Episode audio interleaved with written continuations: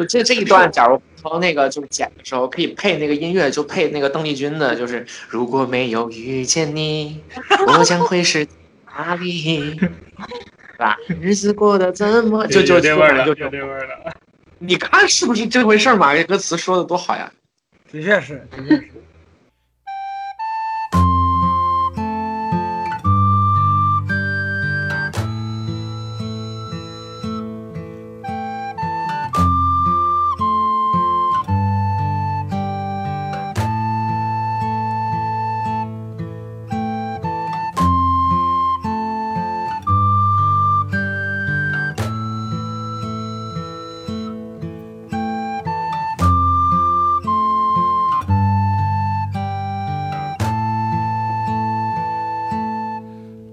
大家收听本期《维喵评话》，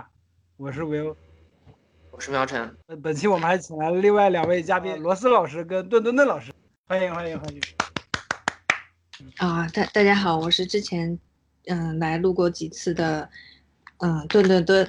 然后之前录的一次是游戏和那个呃赛博少女逐梦日本漫画圈，第一次接受那个人物专访。在微妙品话里面，对，然后这次来讲一下知乎，我和连老师也是在知乎上面认识的。大家好，我是罗斯，我之前也跟大家一起聊过这个关于支教的话题，但其实啊，我如果抛开支教这件事，我还是挺希望能够加入到这种游戏或者漫画的这个呃聊天当中的。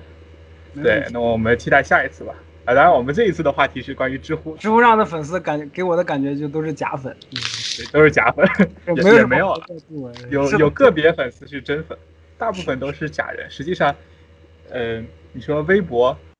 呃，或者微信也好，哪哪里面的假人不多呢？是吧？都是假人而已。说不定我们现在录录节目的这四个人也都是假人。是的，是的，都是你幻想出来的。都是假人，都是假人。所以我们这期聊的呢是知乎十周年，就是。我想的标题是我们眼中的知乎十年，但是好像没有走过那么久，因为他们现在，因为知乎他们网站现在在推那个知乎十周年嘛。我本来一开始有一个想法是找他们工作人员问，是说你们不是要推那个十周年嘛，是吧？你就可以找一堆知乎大 V，是不是拍纪录片，是不是？然后就讲让他们讲述一下自己这些年在知乎的心得或者经历什么的，然后最后再最后再落点就是啊，其实我不是什么大 V，我就是个小透明，是不是？然后就那个标纪录片的标题就叫我不是大 V，是不是多么好的一个提案？然后我就被他瞪白眼了，你知道吗？啊，就只能在我们自己电台里自己吐槽了，是吧？我觉得说到这个，我觉得知乎有一个正在跟就是大 V 或者说是头部用户在实实质上的一个解绑的这样一件事情，但是这个可能是比较，我们就后面再具体再聊，就是这样一些比较具体的内容吧。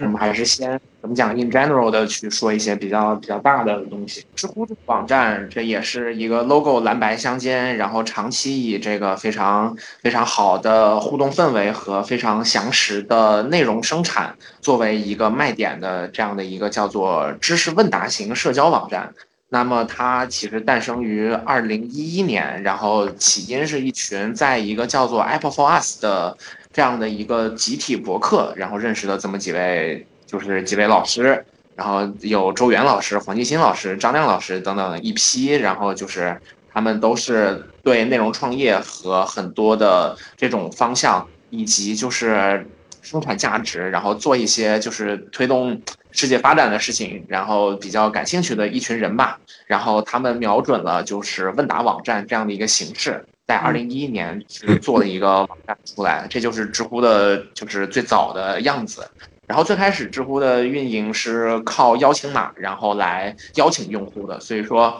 早期，呃呃，知乎迅速的网罗了一批就是内容生产能力比较强的用户。然后在这个用户的数量其实比较少，可能也就只有几百上千人这样子。但是迅速的构建起了一套就是呃规则感和归属感都非常强的这种社区氛围，然后就变得非常好。然后知乎在二零一三年选择开放注册，就是在这个时候，只要你是中国大陆的，你有一个手机号，你就可以注册就是这里的账号。这里我插一嘴，就是当时就是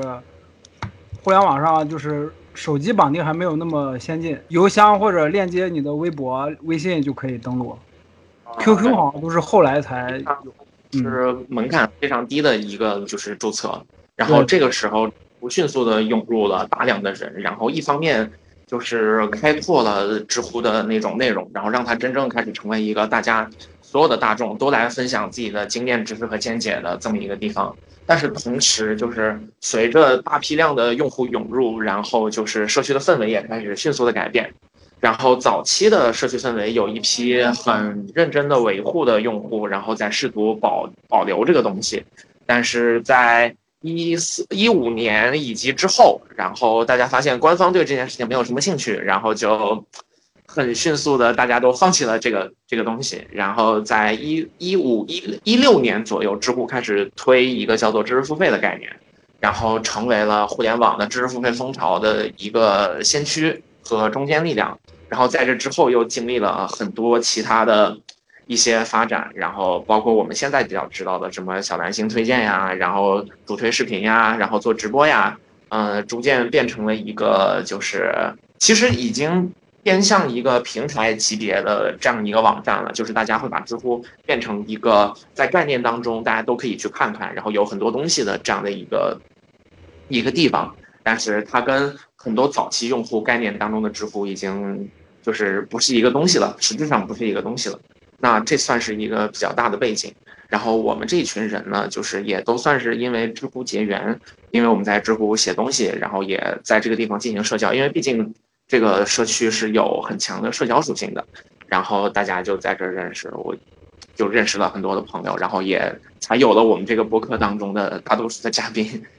对，就是我我们这个播客的嘉宾基本上都是我在知乎上拉过来的知乎大 V。对，全大 V 阵容。我我自己也想了一下，好像我从一四年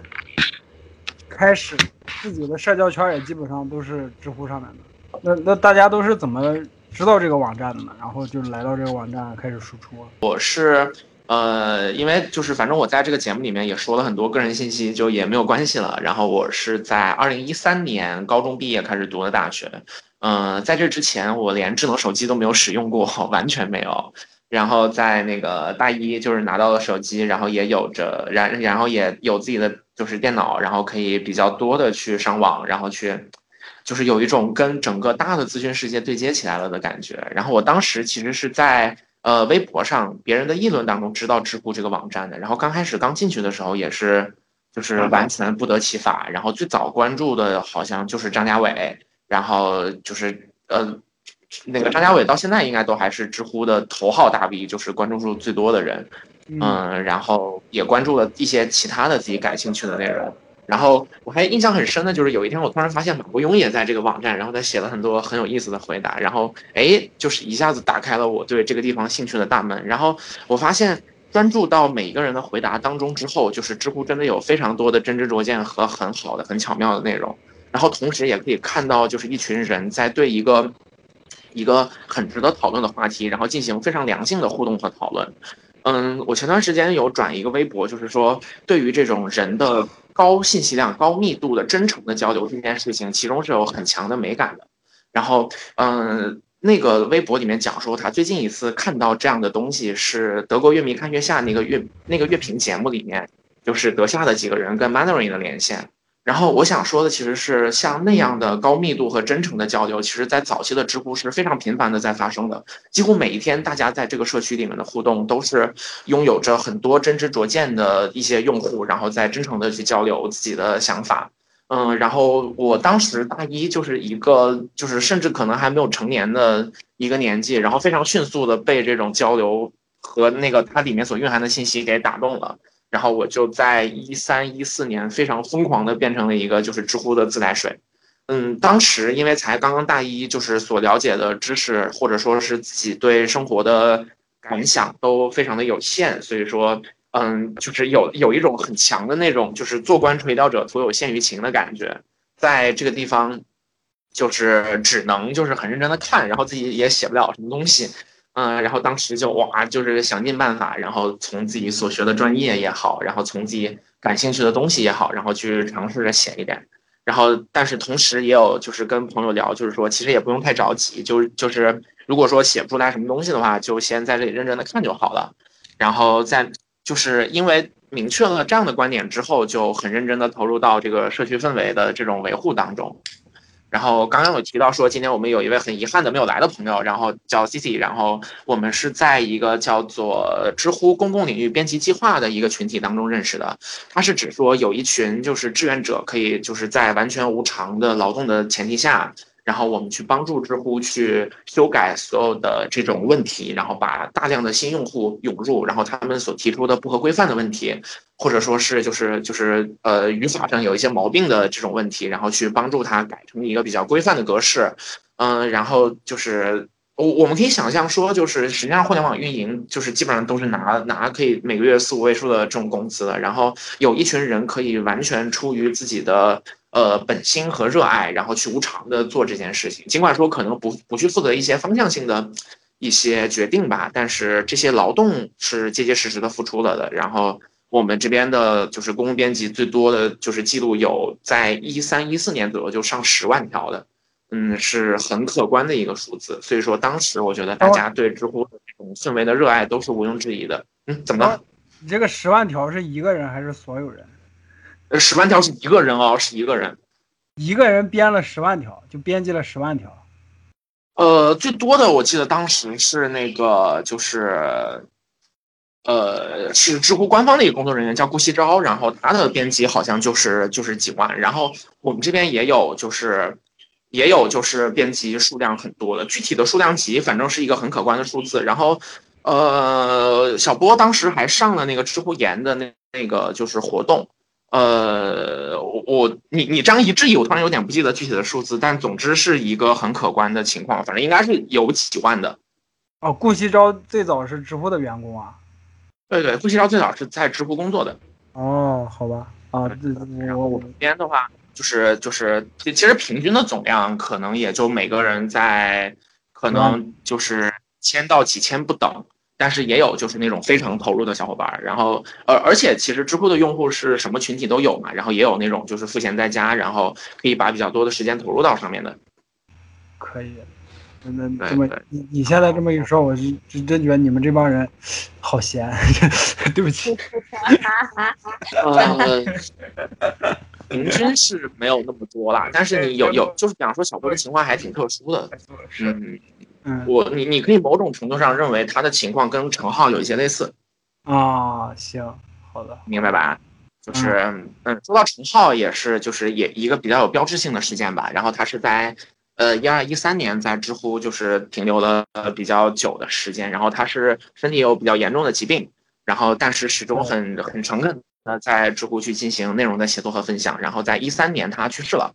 嗯，在这之后，就是就是它变成了那一个时段的知乎这种理想主义的，然后就是静息自止的、尊重专业的，呃，这样的一些氛围的一个化身吧。然后就是在当时塑造了非常非常美好的这样的一个愿景。是的，是的，是，嗯嗯，这是一个让早期的知乎用户提起来都是一种静无语凝噎的状态的这么一个事情。我觉得它还挺有代表性的，就是。大家对这个社区的价值观这种认真分享，然后就是嗯不问前程的这种精神是非常认可和非常仰慕的，嗯，然后在这个事件当中，就是这种情怀和真实的事情，就是达成了一个非常美妙的共振，嗯，他在很多的早期用户心中都构建起了一个就是就是非常美妙的蓝图吧。你你一说陈浩，我突然想起来，好像那两年好多人都是因为陈看到陈浩的故事，然后来进的知乎。对的，对的，对的，确实就是。我们单从这种公共传播的角度来讲，这也是一个非常漂亮的一个事件。是的，基本上那两年后来陈浩就知乎也在大力宣传这这件事情嘛。然后是的，是的。然后他们还给陈浩的页面做了一些效果什么的，当时真的是就看到，反正让人是挺挺。挺挺情感上会产生波动的，就是我就不知道陈浩如果看到现在的知乎，他什么心情？算了，不要想这种问题了。这种诛心的这种诛心的想法就去掉吧。是这太诛心了，剪掉吧。哎，倒也不必，诛一诛，诛一诛，杀一杀，也也也也没有什么问题。然后对我就是极尽溢美之词的去去描述了就是那个时段的状态。然后呃，因为刚进来的时候我是学生，所以说在玩知乎很长一段时间当中，我的姿态都是一个非常谦卑的，然后很讲究就是讨论态度的，然后就是就是跟大家说话就是光说说话就会很激动的这么一个就是就是在蹦的小孩子的形象，嗯。然后我不过其实我觉得在早期的那种社区氛围当中就是这样子，我也我我是挺因此而受益的，就是认识了各行各业的，就是很就是各种各种朋友，然后其实还还是有一些很奇妙的认识的缘分是在这里结下的。那然后时间推移到我们后面所说的就是一五一六年左右，然后一四一五年的时候，其实就已经出现了很多的这种关于社区氛围的维护，然后所产生的争议了，然后。嗯，一其实有好几个，就是那种社区的公共事件嘛，比方说有一次张家伟，然后因为那个文章老是就是被删，然后过不了，然后说想走，然后还有就是一些比较直接的，然后就是用户之间也也会有冲突，嗯，然后就这些都在就是整个站点，然后产生了非常巨大的影响，然后比方说，嗯，像很多当时的老用户其实现在都不在了，像那个梁欢梁指导，然后他就是。就是一三年的那个严 club 的时候，就是还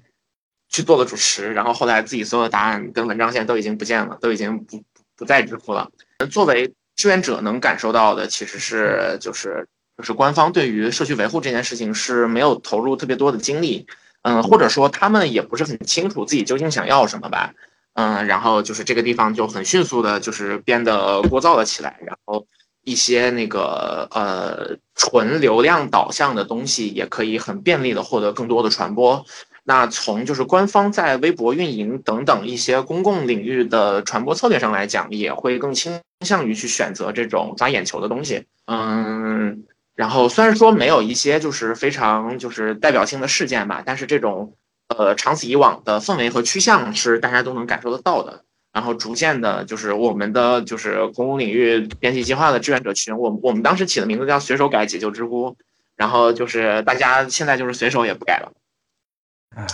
我已经很久没有进行这个公共领域编辑的这个行为了，真的很久了。然后，但是后来呢，就是就是我我的思路就是把知乎当豆瓣来玩。如果说看到就是很喜欢的一些前辈答主什么之类的，就不妨上去就是点个关注，然后聊两句，认识一下之类的。然后也因此就是认识了不少朋友。然后其实我跟 Will 就是就是这样子认识的，因为我在一四年左右开始对美漫的内容非常感兴趣，然后 Will 是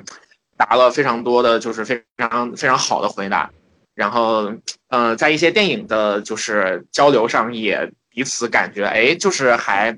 挺能聊到一起去的。我印象很深的是，Will 曾经回答过一个驴得关于那个电影《驴得水》的问题，然后他说，这个电影是就是很少见的，把就是在座的，就是在看这个电影的所有的观众，不管你是做什么的，全都骂了一遍的这这这电影。然后我觉得这句话提取的太漂亮了。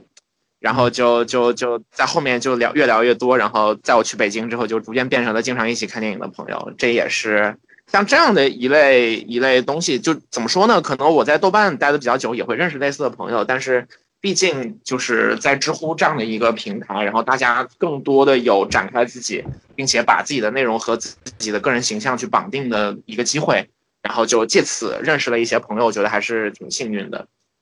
所以。嗯，从我的个人角度来讲的话，就是知乎跟我自己成长速度比较快的这几年是绑定的，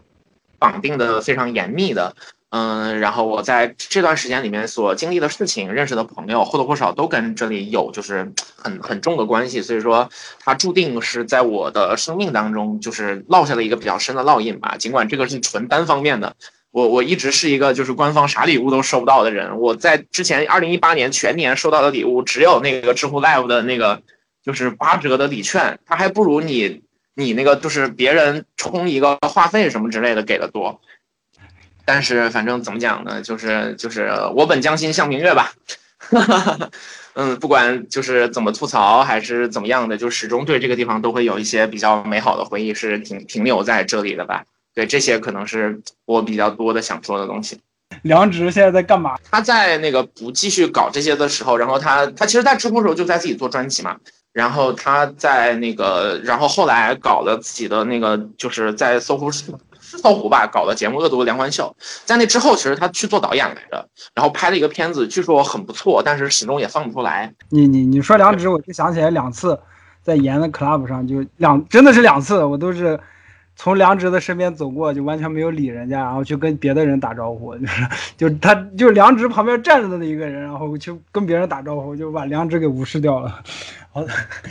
所以你看，所以就是就是连老师才是真正的大 V，就是像像我这种 club 都必须得自己花钱买票才能进去的，然后老连就在里头，我连主持人是理都不理，这才是真正的大 V。就还有一次是我跟十四，我跟十四我们去，还有瑶瑶吧，那次应该还有瑶瑶，然后那次去，当时知乎认识的一个朋友，他在三里屯那边开的酒吧，然后我们就找那个地方在哪，找不着，然后就就他，因为他那个地方写的是哪个楼里面第几第第第几楼，然后要坐电梯，然后我们就不不不确定是不是这个单元，然后电梯门一打开，然后就看见三个人有说有笑的走出来了，然后我跟十四对望了一下，是不是这？好像不是这，然后我们就一继续往前走，想想了一会儿，我俩我们俩反应过来，哎，刚才好像是马伯庸跟梁梁欢，还有一个谁没没看清，然后就哦，那就肯定是这儿了，然后就进进去了。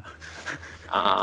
就，是就就看见梁马马伯庸跟梁欢两个人，呃还有另另一个哥们儿，那另一个哥们儿我不认不认识，就是他们两个人有说有笑从电梯走出来，然后我们就乘坐那个电梯到了那个酒吧。朋友们呐，这就叫做谈笑有鸿儒，往来无白丁啊。没有没有谈笑，好吗？人家是人家无视掉我们了。哎呀，也没有嘛，你刚刚也无视了人家嘛，就是礼尚往来，对不对？这证明你们都是鸿儒，不是白丁。所以那一次的研 club 是在酒吧，酒吧一开不是展的吗？不是不是不是，那那那那次碰见他们三个从电梯走出来，不是演 club，是是私底下去，纯粹是去他们那个新开的酒吧，就是就是去天上人间是吧？可以这么理解。就是一个知乎用户开的天上人间啊，这个啊，特别有现在知乎的味儿啊。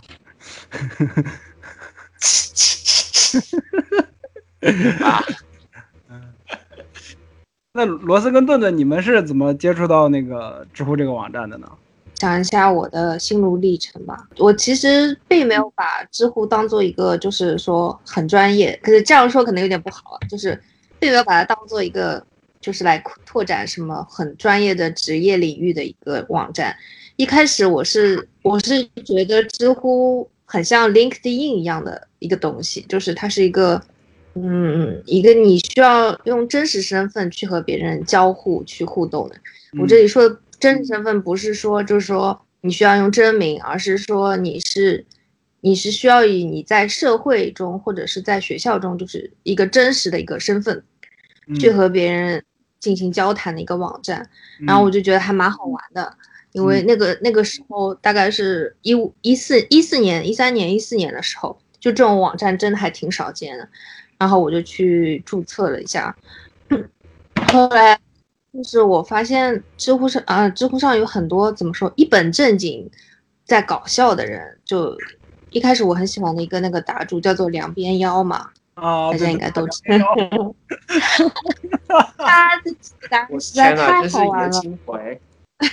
对对对，现在这个时候我就说这个说名字已经有爷青回的感觉了。是 是，我记得很清楚的一个他的一个答案是什么？什么如如如果如果什么性教育是是叫什么？如如如如果如果你每天就是像我做作业一样的去完成一些那个什么性行为的话，会怎么样什么的？然后然后就觉得哇，这个人答题的方式实在是脑洞太大了。嗯，然后然后根据他，然后又关注了大师兄。大师兄一开始是是用那种武侠风去写很好玩的段子，就是有一个武侠风叫什么，呃，就是广场大妈的一个武侠段子，就第一句就是什么，呃，张大爷告诉李淑芬，最近的广场有点不太平，然后就 是李李淑芬是那个广场的那个场主一样，就是跳像武侠那个。嗯，就是招式的那个 那个帮主一样，然后还有什么红场的俄罗斯红场的葛秋莎，还有什么就巨好玩，就是搞那种广场舞的帮派斗争。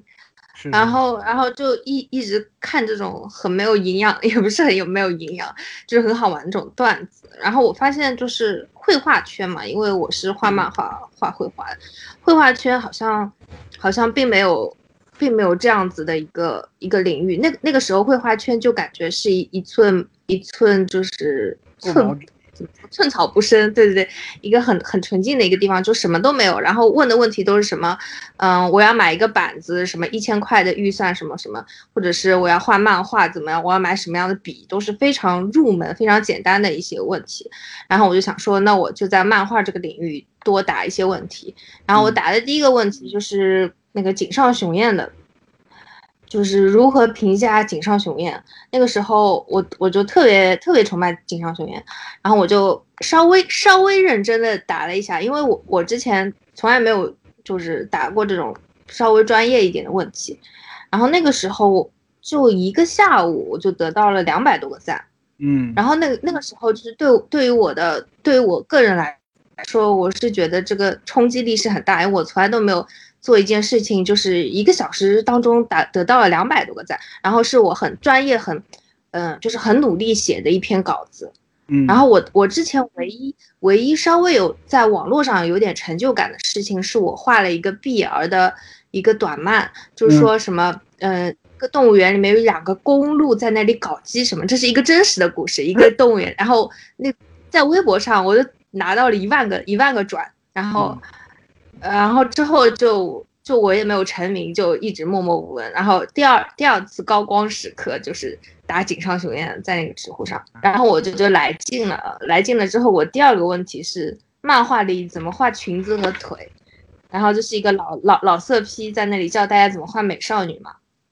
嗯，然后然后我然后我我就按照那种知乎上很认真的方式，就是说。从各种角度，然后嗯，怎么样动作，这个腿的肌肉会怎么样？就是稍微稍微较真一点去答问，去去答的这个问题。然后那个时候就反正一下子也是一个一一两个小时就好几百个赞。现在现在来看可能有点少，那个时候是得到了六百一十二个赞，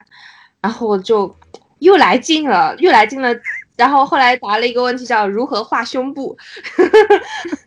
就杠上了。呃，然后知乎那个时候不是有一个 slogan 嘛，叫做“认真你就赢了”嘛，那那我就认真的打，然后我把它做一个表格，Excel 表格，就是平乳、丰乳、巨乳、好乳，然后然后就是横过来的那个那个分分的分类，然后竖过来分类是正面、正面、侧面和仰视，就是各种不同角度，然后不同尺寸它是怎么样的，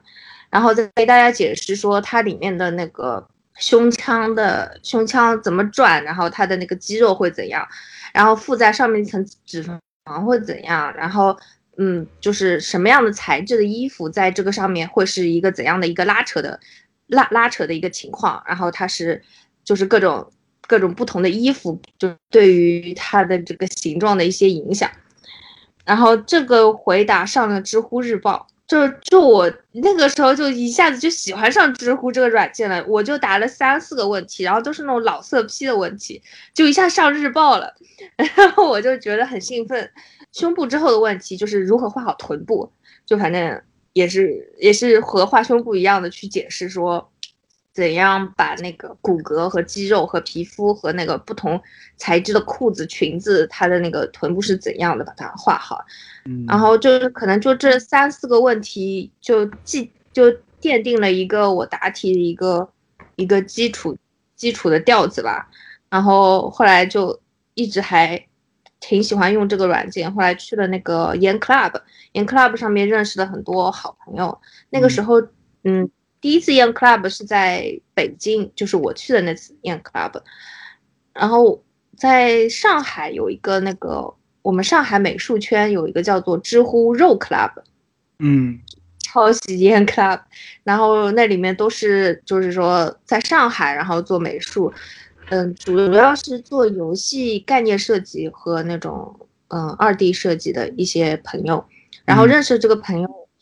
这些朋友，他的嗯群主叫做钟离烟，然后就是二群也不是二群主吧，就是共同运营的，还有一个人叫来徐苍真，他在那个知乎上就是关注数也挺多的。嗯然后在那个地方就拓宽了很多，就是呃职业上的人脉吧。嗯，就是大家都是做游戏圈的，认识了很多很好的朋友。嗯呃，后来后来有一次，我们领导跟我说，我看到你在知乎上答了什么什么题，然后我就发现，哎，其实我还挺有名，是吧？就小小的有名，就是就是突然间在三次元中有人说看过我的回答，然后就默默想说，是不是那个画胸部和画臀部的那个老色批的回答？对，然后就后来后来就我我我也并没有把知乎当做一个很认真的事情去做，我就是想说用它来记录生活。嗯，后来我还加入了那个叫做“故事贩卖机”这个专栏，那大家感兴趣去关注一下，它它里面有很多很有意思的脑洞小短片，我在里面发了一些短片，还有我的漫画什么的。嗯后来突然之间，就突然之间我买了一个买了一个照相机，后来我就就喜欢去拍一些赛博朋克，因为我在日本嘛，我就去拍一些赛博朋克的照片。然后莫名其妙，我根本也不是一个就是，哎，我觉得我这好凡尔赛啊！其实也并并什么大不了的事情，我怎么感觉自己越讲越凡尔赛了？大家，不要？不要骂我就是。凡尔赛这个东西的前身，我觉得就是知乎的那个人在美国刚下飞机，你知道吗？对对对知乎人的感觉。对对对，就知乎给人的感觉就特别凡尔赛，就是 怎么办？呃，就是摄摄影，摄影也是，就是 被被很多人说，哎，你这个还还不错什么的。虽然说我是还是挺挺外行的，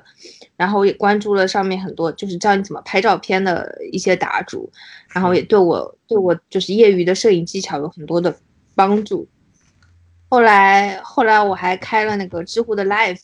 但是也并没有什么很大的水花，就是教教大家怎么留学，怎么做作品集。因为我就是看，就是喜欢跟风，看别人开 live，然后有个人开 live，他说他每个月那个 live 都可以赚两三千，然后我也开了 live，然后没有什么水花，因为我觉得这个 live 这个功能，它有那个延会员之后，你单独的开 live 和单独的一些做专栏的创作就没有那么大的收入了。然后我觉得这也是最近知乎，嗯，很多人走的一个原因吧。但是，嗯，但是怎么说？因为对于我来说，我也并没有想想靠这个，想靠这个为职业，想靠这个吃饭什么。所以我觉得，嗯，就算知乎有这些问题，但是我还是会就是继续使用下去，因为我觉得这对于我来说已经是一个，嗯，生一个社交的软件，对对对，一个社交的软件了，就有事没事就会去看一下。嗯然后虽然现在他现在给我推送什么女孩子结婚要不要彩礼什么这个问题，我也觉得他的算法非常奇怪，然后就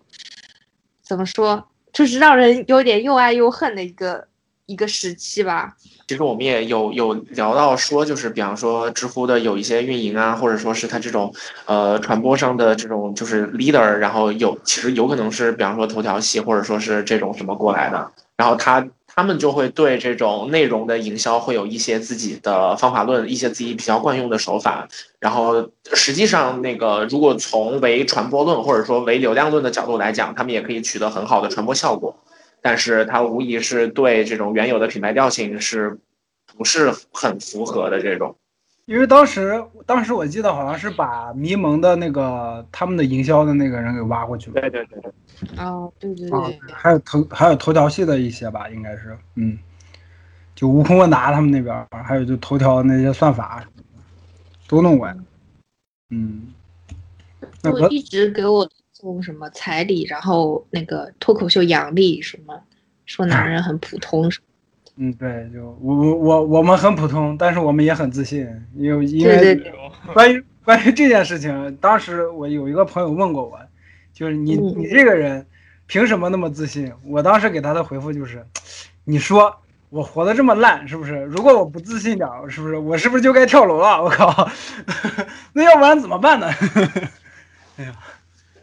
真的是，我感受到就是老连就是在这句话火了之后，然后心里面堆了很多的就是对这句话的看法，终于找到一个机会倾泻出来了。没有，我 我特别赞同杨丽说的，就是我们是很自信，但是不是不是，我们是很普通，但是我们也很自信啊。中国男人啊，十个有九个阳痿啊，还有一个是吧？少，嗯。怎么为什么不自信？然后现在又现在又说说，你们为什么这么自信？搞得我们自信也不是，不自信也不是，干脆自杀得了。对，自杀吧，我操，大家一起死是吧？反正国国家看你不生孩子，是不是你也没有什么用了，是吧？啊。I can't stop loving you. I've made up my mind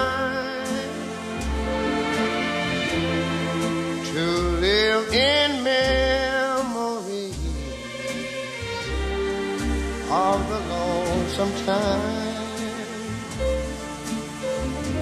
I can't stop wanting you. It's useless to say. So I'll just live my life in dreams of yesterday. Those happy hours that we once knew. The 呃，我接触知乎的时候是在二零一三年，但是那个时候啊，我对知乎的认识可能就是一个相对比较小众的这种，嗯，问答型的，就是内部小圈子式的这种社区，嗯使用的这个频率啊，甚至还不如百度的知道。嗯就是说我有个问题，比如说这个装 Windows 八出现了问题，那么我就把这个对应的问题放到百度上面一搜，搜出来肯定先最先出现的肯定都是这个百度知道的内容，它会告诉你说，呃，你怎么怎么处理，把哪个地方设置成什么就可以进入了。那个时候让我感觉就是知乎可能也是一个类似的这种东西，所以那个时候接触知乎和接触其他所有的社区一样，都是一种嗯，就是以帮助人解决问题的一个社区的这样一种想法。嗯后来慢慢的发现，这个知乎它开始有了一些，嗯，掀起了一些，呃，应该叫非主流的一些讨论的群体。嗯如果说的直白一点，其实就是那个时候，二零一三年、二零一四年的时候，有一个人他叫黄渤马，叫什么？黄渤马，黄黄，黄色的黄，嗯呃，渤是那个，就是薄荷的薄哦啊，就是很很薄，黄渤马，马就是打马赛克的马。嗯然后黄渤马这个人很有意思，他写了很多关于呃长者的内容。嗯后来呢，就掀起了这样一个嗯魔长者的过程哦，魔长者的一个氛围。所以罗斯，啊你那个时候呢是因为长者来来到了知乎是吗？对的，就是真正真正融入到知乎这个社区内，我觉得是因为魔法魔长者的这个事情。嗯嗯嗯啊嗯，哈那么 中文互联网第一网红，对，就魔知乎上面的魔法师的确很多，是的，是的，嗯对，说说出来我的正主，这个 叫上海交大毕业，曾经领导中国，呃，成为这个中国最呃成为世界上最伟大的国家，然后确立了什么什么样的代表的这样一个理论，嗯，非常牛逼的一个人，特别好，我就不说名字了。嗯那么在那个时候啊，我们会发现，知乎知乎里边有很多的答主，他们在有意无意之间都会重复，都会模仿，甚至说致敬对，呃长者的这些话。嗯那么有的是很暴力的行为，就是嗯比较那个比较直白吧，但也有的就是润物细无声的这种致敬。是的，是的，是的，所以我当时就觉得，这样一种润物细无声的这个呃这种写作手法，包括这样的一个意识流的写作思路，都是非常牛，非常让人觉得哇肃然起敬。是的，是的，所以那那个时候我也想着说，嗯，如何融入到这样一个群体，如何和他们一样成为一个魔法师，而我当时研究的这个领域啊是 3D 打印，所以我就写了一个回答，是在 3D 打印当中如何去构建这种模型，或者说那个我我忘了具体的名字了，就是 3D 打印的一个回答吧。但是呢，在那里面我放了一张这个 青蛙的照片，青蛙的这个 3D 打印的模型。这篇文章是我大概获得第一次获得不少赞的一篇回答。嗯那么我记得当时可能就是晚上八九点，呃，发布了这篇文，发布了这篇回答之后，到了第二天一早醒来，打开知乎，哇，收到了一百多个赞，然后里面还有一些，就是我之前认识的一些魔法师大 V 的赞，嗯。那么他们可能起到了这样一个带动作用，所以那个时候就感觉成了，成功了，终于也能就是像这个其他魔法师一样，就是在知乎上有自己的这种代表，而且那个时候，嗯，只是因因为人一般都是懒惰的嘛，人有惰性，可能嗯平常就是上去以后就是先随便看一看，不会说想着一来我就要去进行这种知识的分享或者那种干货的输出。嗯，但是呢，当有了知乎这样一种就是点赞或者关关注或者收藏这样的一些嗯正向的激励以后，就是我们对进一步继续输出有了很大的这样一种呃动力吧，可以这样说。嗯所以再到后面，呃，有一段时间就是基本上见到那种知乎推给推荐给我的问题，我都会试着回答。所以那个时候，可能感觉自己 有点水，但是也有一些是我真正就是思考过，然后查阅了很多资料。虽然和我的专业关系不大，事实上我 我专业如果要写出来的东西，可能也确实得不了多少赞。但是就是涉及到一些人文，包括一些时事方面的东西，嗯，我都会试着去写一写。比如说我们现在想到一件，想到一个问题，首先比如说这个问题它是在微博上发现的，比如说就是之前我们说那个清华学姐的并解事件，这个事件当初在微博发酵之后，嗯，很快也就有人在知乎上面去进行讨论。嗯但实际上，这个这个事情它本身和我们这种对知乎传统的印象是毫无关联的。我们觉得知乎就是有问题才要去知乎，对吧？是嗯偏专业方面的问题。可是现在呢，我们有这样的社会性的问题，我们也去知乎上看，而且知乎上的那些人的回答，我觉得更客观、更理性，而不像微博那样就是单纯的以性别来站队。嗯。而且因为微博的限制，就是不太容易有那种长篇大论的分享嗯。这嗯种机制，啊、所以知乎在理性的去看待一些社会问题方面，我觉得是占了优势。嗯。所以我现在觉得知乎的，嗯，就是知乎的热榜，尤其是针对一些社会性的问题的时候，其实会发现它是，呃，它的这种，嗯，内容输出的质量要比其他的平台要高一些的。呃，当然，确实就是我们说客这个客观现象的观察是没有错的，就是说知乎在这种社会问题的讨论上，其实参与的越来越多。然后其实很多时候就是他们运营自己提的，比方说像是这种呃彩礼，然后养老，呃，然后就是夫妻之间的冲突，然后什么什么之类的。然后排名第一的答案一定是那种爽文的答案，就是说你一巴掌轰上去就完事儿了。然后就是这种东西，其实很多这种问题都是运营提的，他们非常知道说什么样的内容在这个时代是可以引起更好的这种传播度的。嗯，这一定程度上就是在我们这种就是信息资讯被这种平台去垄断了之后，然后他们在用自己的就是流量的这种思维去进行一层一层设置。那嗯，就是它的导向其实就逐渐会变成这个样子。嗯，但当然说就是。就是就是，这也是知乎它想做平台的这个愿景当中，逐渐把自己变成了一个舆论场的一个一个一个做法吧。然后其实也挺成功的。然后就是关于说这个分析上，就当然就是这种很理智的分析也是存在的。但是我的感觉是，就是在二零一七一八年之后，知乎有一轮非常巨大的用户下沉。然后我们前期所说的这种社区氛围现在已经荡然无存了。然后现在其实就是它跟大多数地方的通行的价值其实是差不多的，只是说像是微博可能天生的就是有很多这种就是就是因为娱乐内容而聚合的女性用户，所以说她在一些事情的立场上可能会会跟就是我们这边所看到的不太一样。然后知乎就反过来，知乎现在就是。就是我，我之前老老是吐槽说他们管知乎叫南乎，因为这这这个事儿其实是由用户决定的，就是其实跟平台没有直接的关系，这是我之前的观点哈。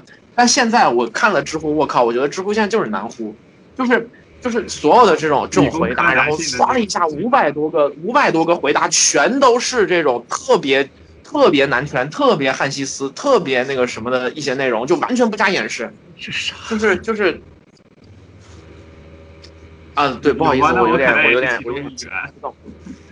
对我有点情绪激动。但是就是，嗯，怎么讲？我觉得就是罗斯老师刚刚讲的那个情况是一个比较理想的一个状况吧。然后，呃，我我我们说就是他在一个继续维持自己之前的社区调性，然后同时这群就是有足够的发声能力和就是写作深度的人，也仍然愿意去做之前的事情的时候，也许这里可以成为。我们说舆论场最后的一个偏总结性质的一个地方，然后它可以全面的去收集各种各样的信息，然后有正确的讲，就是哎，这这个话听起来有点奇怪，但是总之是比较中立的价值观，然后去全面的梳理整个的问题，然后到最后再去给出自己的看法，这个情况肯定是最理想的。然后反正我在我的观察里面，就是现在热榜比较靠前的这些回答里面。嗯，或者说是直接出现的热点事件里面，因为热榜说到底就是它还是一个要往比较全面的方向去做的，但是热点并不是会东一个西一个，然后非常均匀的给你给给给你给你刷出来，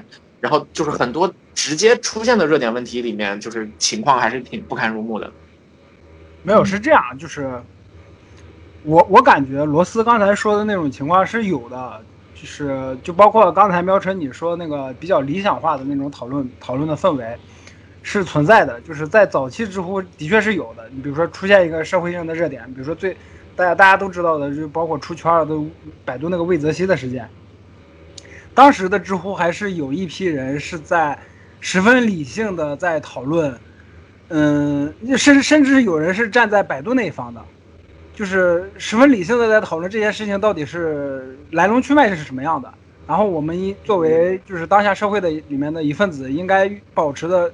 一个什么样的态度去面对这件事情？然后作为平台方，就不管是百度还是各大网站，应该用一个什么样的态度去对待这件事情？当在至少在当时是有很多人是十分理性的在讨论这件事情的。但是的确是从一七年、一八年左右开始，就是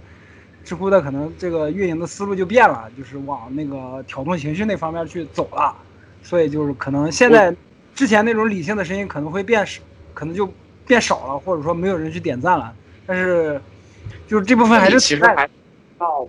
必须要引入一个新的背景是什么呢？就是说，因为刚刚罗斯提到了热榜这个概念，其实热榜这个东西的出现，然后到它今天的运营，其实就就是它有一个很重要的背景在这里，就是说知乎的运营逐渐从这种本来的就是人力的导向变成了算法主导的一个导向。这个是非常非常关键的一个背景，因为魏则新的那个事儿的时候，其实还不是用大数据去推这些东西的。然后就是它的议程设置，很大程度上也是由运营和这个网站的头部用户来决定的。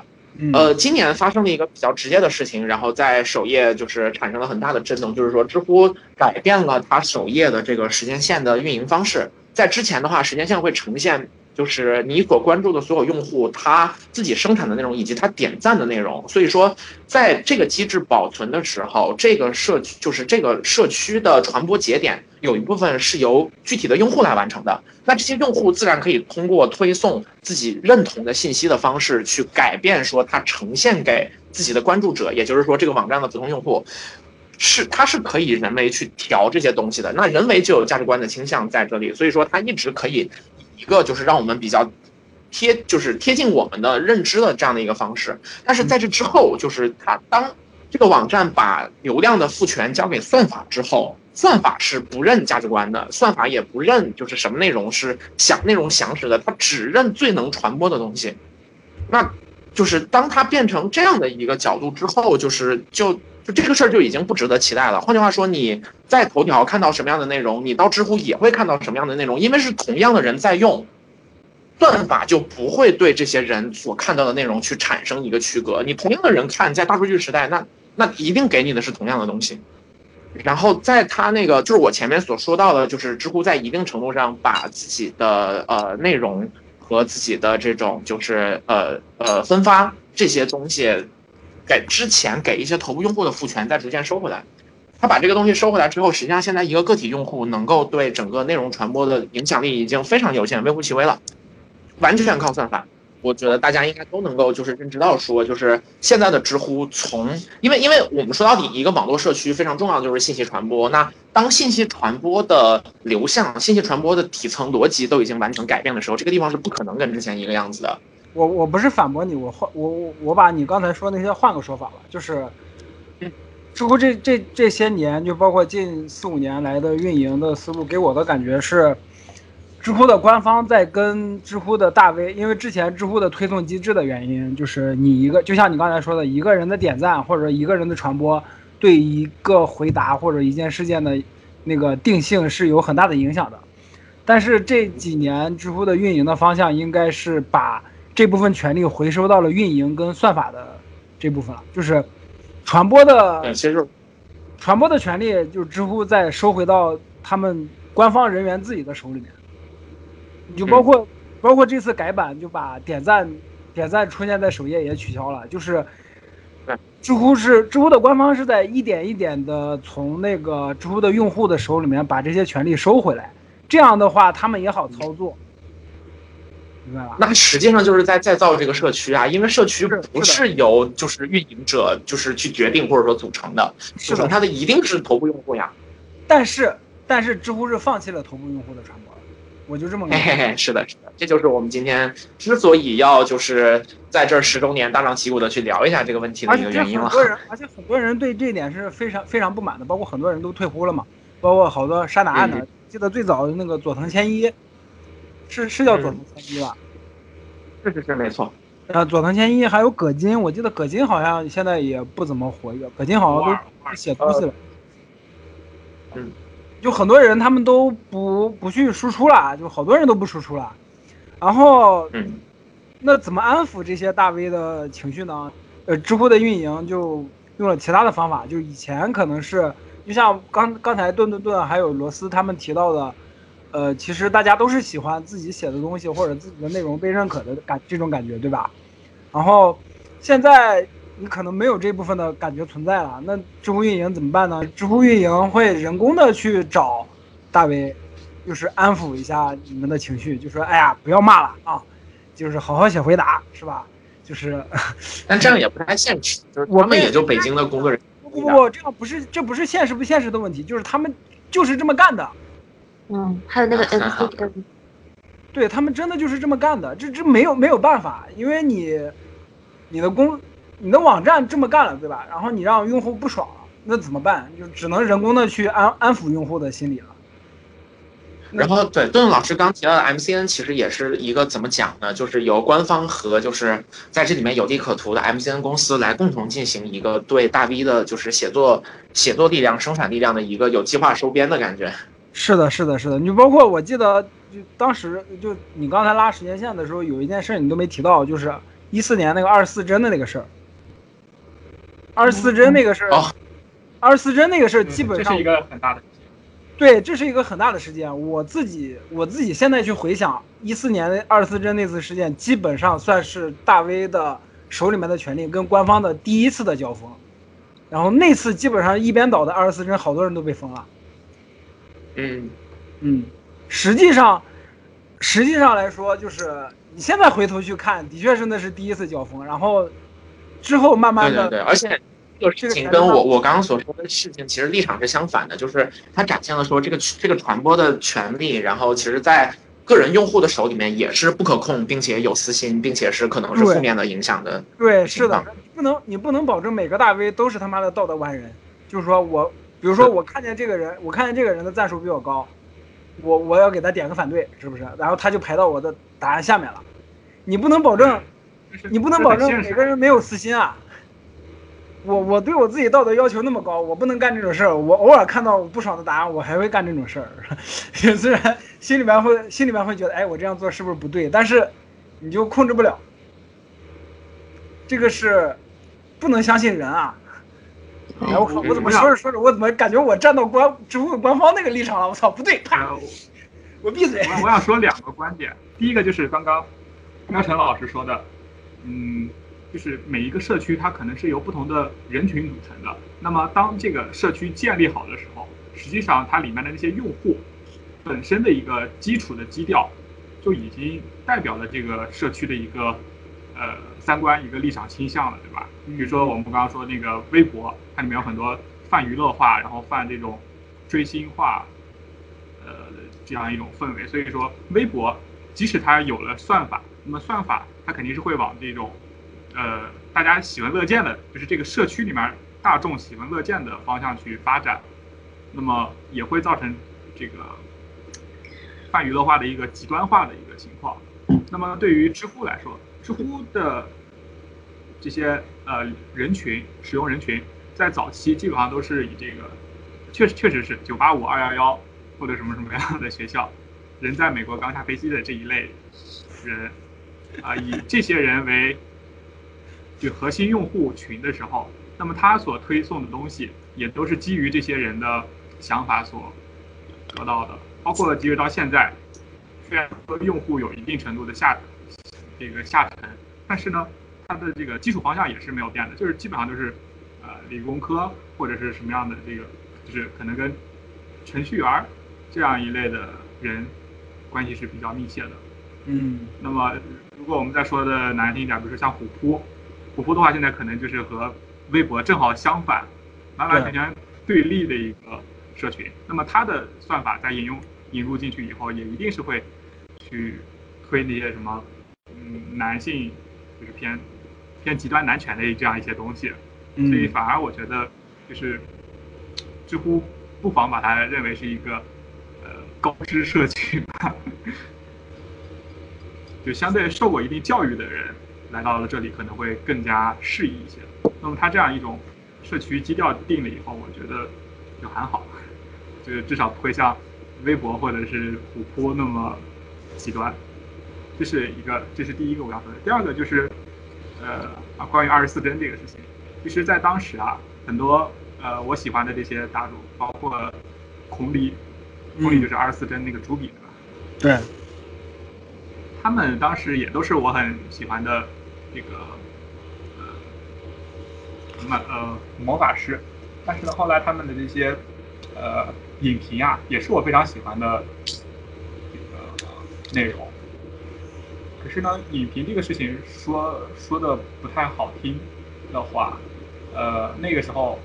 我记得二零一五一六年一七年也正好是中国国产电影井喷的时候，那个时候动辄一部电影就上个上亿、上十亿都不是问题。那么在那个时候，嗯，一篇好的影评就能给这个电影带去不少的观众，而一篇差的影评，就是说这个电影不好的影评，可能就会让电影损失很多很多的呃观众。那么在这种情况下，呃，电影公司和这些呃，不管是知乎也好，还是豆瓣儿啦，包括其他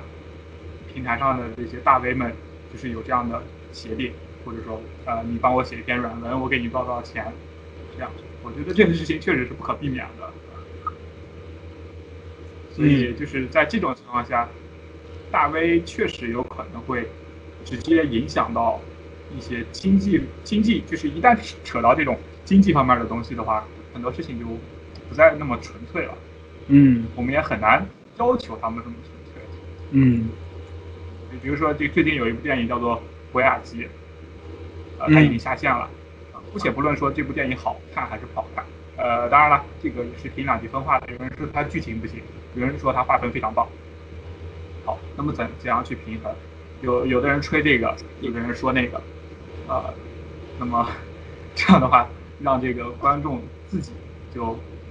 就是让绝大多数看的那帮看客，他们是否愿意去当这部电影的观众，这就成了一个问题。嗯所以涉及到这种利益方面的事情，我觉得，关于那个科斯老师说的第一点，我就是，就我我有一个自己的看法，就说根据用户的那个喜好去推送一些内容嘛。我觉得现在知乎他想做的是，就嗯，拿那个杨笠脱口秀来做，嗯，来做举例，就说他他其实把最基本的那个社会阶级的矛盾，他把它分化，就是给它美式一下，嗯，就是添油加醋下变成一个男女矛盾，然后他推送到一个有理性的一个人的面前，然后如果这个有理性的人，他会他会非常有理智的说，啊，其实脱口秀它的本质是怎么怎么样。然后国外的脱口秀其实他骂男人骂女人骂的更加怎么怎么样，嗯，然后他他如果用这种他很有理性的方式去去化解这个问题，去答这个问题，那知乎他就收到了一波很有理性的一个流量。如果说一个极端极端男权怎么样，然后去说我就是普通人，我为什么不能自信？这个自信是我的人权什么的，是这种。比如说带有感情的一个去骂杨笠的一个回答方式的话，那他就会收收获到，就是那些比较，嗯男男权思想的一一波流量。我觉得知乎他想做的就是把，把一个最基本最核心的一个社会阶级和那个贫富差距的矛盾，把它美式成每一个答主都能答的一个一个问题。就说你是什么样的人，你看到的这个问题就是怎样的，嗯，就是。我是一个很喜欢脱口秀的人，然后我看到这个问题的核心就是脱口秀，它到底，它到底能不能泛大众化，能不能泛娱乐化，能不能放到每一个老百姓的面前去给别人看？然后我觉得他这个问题，我个人觉得这个杨笠这个核心就是说，脱呃，我们我们这个时代，我们这个就是娱乐化，然后娱乐资本化的这个时代，就是脱口秀就是可以把它硬塞到每一个人每一个老百姓的眼前，他也不管有没有冒犯人。但是其实，在国外脱口秀它是一个小众化或者是群体化的一个一个娱乐方式，就是你你首先能接受这种冒犯人，把别人的痛苦和和那个不堪当做笑话去说的一个娱乐行为，然后你才会去接触脱口秀。你不是这样的人，你是根本就不会去看任何脱口秀，因为所有美外国脱口秀第一句话他他他就会把你劝退。就是我很喜欢的一个叫做 Louis C.K. 的他的。他他一个很有名脱口秀，他第一句话就是我讨厌我的女儿，她是一个 bitch，嗯，就是 就是他脱口秀，它本质就是这样，把不堪和尴尬当做笑话来讲。那那其实就是当我他就把它变成一个每个老百姓在吃晚饭的时候就都能看到的一个脱口秀大会。就变成了一个泛大众，就是谁老少都能看、老少皆宜的一个东西。那它产生的矛盾那是必然的，就是你你你如果把 Louis C K 的那个讲话的那个内容放到就是大家吃晚饭的时候，一家老小说我讨厌我的女儿，她就是个 bitch，那那这个 Louis C K 完蛋了，对吧？这是就是比杨笠还要还要凉的更透。所以所以就是我看到的社会核心的矛盾就是是是这一个，但是其他男权。比如说更加极端一点的人，他看到的是就是男女对立，但是我觉得这根本不是一个男女男女对立的问题，而是一个脱口秀对于一个人他可以被冒犯的一个界限的一个问题。所以我觉得，嗯，知乎他想做的就是把把一些矛盾包包装成他想包装成的样子，然后骗一波流量。我觉得是这样子。然后第二个克斯老师说的那个二十四帧的问题，罗斯罗斯老师不是克斯。我我还在想克斯老师是谁？对不起，怎么办？没事没事，克斯老师呢是在美国读博的一个博士，是我们睡觉那期的嘉宾啊。不过有一说一，我觉得就是克斯罗斯两位老师，除了名字想想之外，其实声音也有有也也也有有一点点像。嗯，特别好，特别好。然后罗罗斯老师说的第二点就是二十四帧的问题，我觉得二十四帧的问题就是一个一个挺挺让人蛋疼的一个问题，因为就完完全全就只许观众放火，不许百姓点灯。就是现在知乎做的事情是比二十四帧更加更加恶心的一些一些事情，就是我一直会收到那个 MCU 的一些。呃，一些叫做推广的一些要求，说什么？M C N 不是 M C U，M C U 是迪士尼。漫威。M C U 漫威的那个是吧？漫威宇宙。复仇者集集结，对。复仇者集结。M C N 的一些一些那个工作的需求，就是说你去写一个什么这个游戏的测评什么什么，然后我说我不想写这个，我我不要写这个，然后他说那你能点赞吗？光点赞的话，你收多少钱？什么？对，就是。完完全全，我觉得做的比二十四帧还要让人无法接受。嗯所以我觉得这个是知乎现在很大的一个问题。好，我讲完。呃，对，就是我想接着顿顿顿顿老师刚才说的那个，就是知乎开始跟 MCN 合作之后，虽然我我我签了 MCN，我我朋友圈也有好多 MCN 的工作人员，但是反正他们肯定也不会听我这个节目，就是我可以畅所欲言，就是 就是我是我是感觉就真的是他们知乎跟 MCN 合作之后，我我的第一感觉就是，那你们现在干的这件事情，不就是你们当年对二十四帧下手的那个原因吗？嗯，你们当时把人家全把人家一一锅端了，把人家全宰了，然后你们现在在干这件事情，就是说白了就是你们看到有钱了，对吧？呃，知乎有变现的需求了，有变现的 KPI 了，我们现在要变现，那怎么办？那就把二十四帧以前的那个模式拿过来用。说白了就是这个，就是你就是他们现在给我感觉就是你们知乎大 V 赚钱可以，但是你们必须要经过官方的这一手，要不然的话我们公司没有资金流，没有现金流。我给我的感觉就是这样的，就是这件事情可以这么干吗？可以这么干，你只要不违法，就是是吧？就像之前有一些嘉宾那个于老师说的，只要只要不违法，你就能干就行，是吧？但是你无论不论从道德上来说，还是从道理上来说，这个事儿真的干的特别让人说的不好听一点，就特别让人不齿。你真的就是哎，但是这也没有办法，就是就是像之前我在知乎想法里面跟一个知乎前员工他们在讨论的时候，我就说，这就泰斯泰修斯之船啊，就是没有办法，就是知乎走了这么十年了，知乎十年了，就是员工也变了一波，除了创始人可能不一样了，员工变了，员工变了几波了，可能都一年可能都换好几波，人已经不是以前那个人了，也就是知乎也已经不是以前那个知乎了，这就是没有办法，是吧？你赚钱，周元哎之外，其他的大部分的人都已经换了一茬了。对，这个让我想到非常有意思的事情，就是大家应该知道那个多抓鱼，就是这是一个二手书的一个交易网站。然后呢，多抓鱼做的很好，然后多抓鱼的那个 CEO 叫猫柱，也是玩知乎，然后同时他是知乎的前员工，然后同时就是多抓鱼的很多就是构成的人员其实都是从知乎出来的。然后呢，像多抓鱼这样的公司其实还不止一个。我之前跟朋友聊天的时候也是说，大家就开玩笑说，知乎好像变成了一个创业公司孵化器，就是就是有就是他们自己这边有一些员工，然后在知乎工作一段时间，然后哎自己就是就是几个员工自己就出去然后创业了，创业新的公司，然后他们这些新公司做的还挺不错的。这个其实也客观说明了，就是知乎，是吧？知乎员工都很牛逼，是不是？就早期的确实挺这些员工都很牛逼，是不是？就是，呃，我我当时是这样觉得，就是过去的那个知乎可能是特别有情怀的一个知乎，嗯。他们不求说赚多少钱，但求把这个社区能够建立成一个 就是偏理想化的社区。但是现在的话，是开始因为接受到了投资，你就得完成人家的 KPI，对完成人家这个赚钱的任务，嗯，所以说就可能就有一些人就是想办法去平衡，就是说怎样在保持 KPI 的同时，又能让这个社区不至于沉沦，嗯。就是周远啊。那么也有一些人，他们可能就一方面套现离场，或者说他们去追逐更有情怀的事情，比如说像这个多抓鱼，多抓鱼我也是很喜欢他的这个风格，嗯包括他现在也开线下店了嘛，对这个二手书如何流通起来，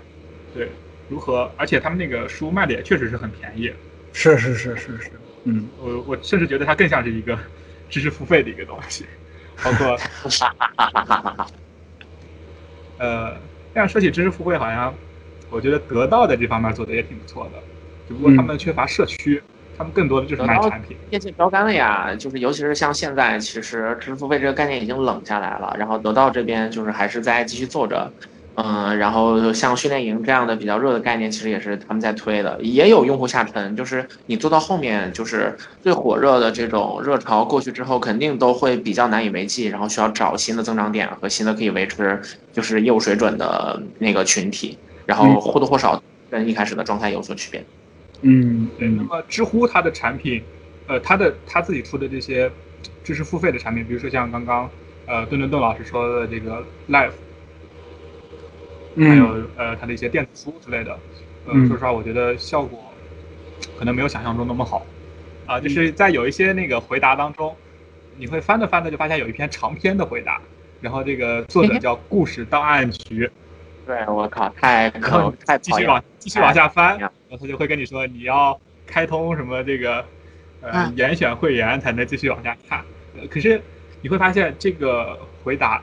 除了最一开始那部分和这个你刷到的这个问题有一点相关，后面完全就是一个很扯犊子的故事。那么你一般来说遇到这样的回答，我都会跳跳到下一个去。这就是这就是网大的网大的模式啊，就是网大就前五分钟，就到第五第四十四分五十九秒的时候，女主角开始脱衣服了，然后就脱衣服那一瞬间，然后就是跳出一个弹框说跳说开始付费，付费，然后你才能看接下来的内容，然后就付了费之后发现女主角把衣服又穿回去了，还有还有一开始说什么总裁夫人她知错了，嗯 对对对对对，就这这种模式，就其实还是那种模式的一个变种吧，算是，嗯，啊，我想我想更正的是，就是前几天我在一个微信群里吧，我忘了是谁发的，就说周元在接受一个采访的时候说，呃，现在知乎上有已经有十个人，呃，一百个人还是一千个人每个月，通过知乎的收入千个人月入十万，月呃不是一千个人月入一万了，然后有一百个人月入哦十万了，然后我操，这个数据让我震惊了，然后我去问了一下，他说是真的，人家说是真的，我说啊，就是太酸了，我靠，我我觉得太少了，我觉得太少了。看看今日头条，啊，你觉我在得太少了？没有，我觉得我在想，他说的这个一百个人、一千个人是全职在做这个知乎写作的工作吗？还是说，呃还是说他们兼职？不知道，或者说因为他们的优秀，导致他们在知乎上分享回答的时候，也能获得类似的这样的报酬？但是问题的关键是连老师就很优秀，连老师这个粉丝基数对吧，十几万，你这个整个社区里面选一千个人，那连老师也应该是其中就是就是就十几万他妈的天天掉粉儿，我操！我现在已经掉到十十从十四万掉到十三万以下了，我靠！我我我估计再过一个月我就掉到十二万了，我靠！然后然后我我后来再去跟别人聊了一下，就主席啊，这里预告一下，下一期我们知知乎的主题的另一个嘉宾主席就说，这个这个数据可能更多的是那个什么，更多的是那个那个知乎带货，就是他们带货那边。哎，呃带货那边为什么叫？我有个问题，就是下一期的嘉宾为什么叫主席啊？啊，然后是这样，就是他的真名叫竹溪，就是跟主席是哦，谐音，呃所以叫他我我们习惯叫他主席，也可以叫他局长，也可以叫他局长，因为他是最早中中国这边最早做美漫那边的一个科普的一个大 V 吧，算是，嗯嗯，所以叫他我们我们习惯叫他这个，说到这个带货，其实也是有有一定讲究的。就知乎包括双十一、双十二的时候有这个好货推荐嘛，就是好货推荐。实际上我也写了好几个，嗯对，也说实话也确实能赚到钱。啊，怎么不早说？我我我 我看到那个新闻，我就心里面就是我我是最看不起什么好物推荐、什么什么带货这些东西，但是他妈的他们真竟然真的能赚到钱，我真！真的能赚到钱，真的。我后悔了，知道吗？就是 就是你跟别人说，我身边有什么推荐的那种小小物件儿，然后你就把你自己平常用到的这些乱七八糟东西随便一写，一放上去，呃，然后把那个好物链接一挂上，那么好物链接就会给你提成，是的，是的，是的，嗯嗯，而且买的人数量还真不少，只要你写的够好，然后有人愿意去看，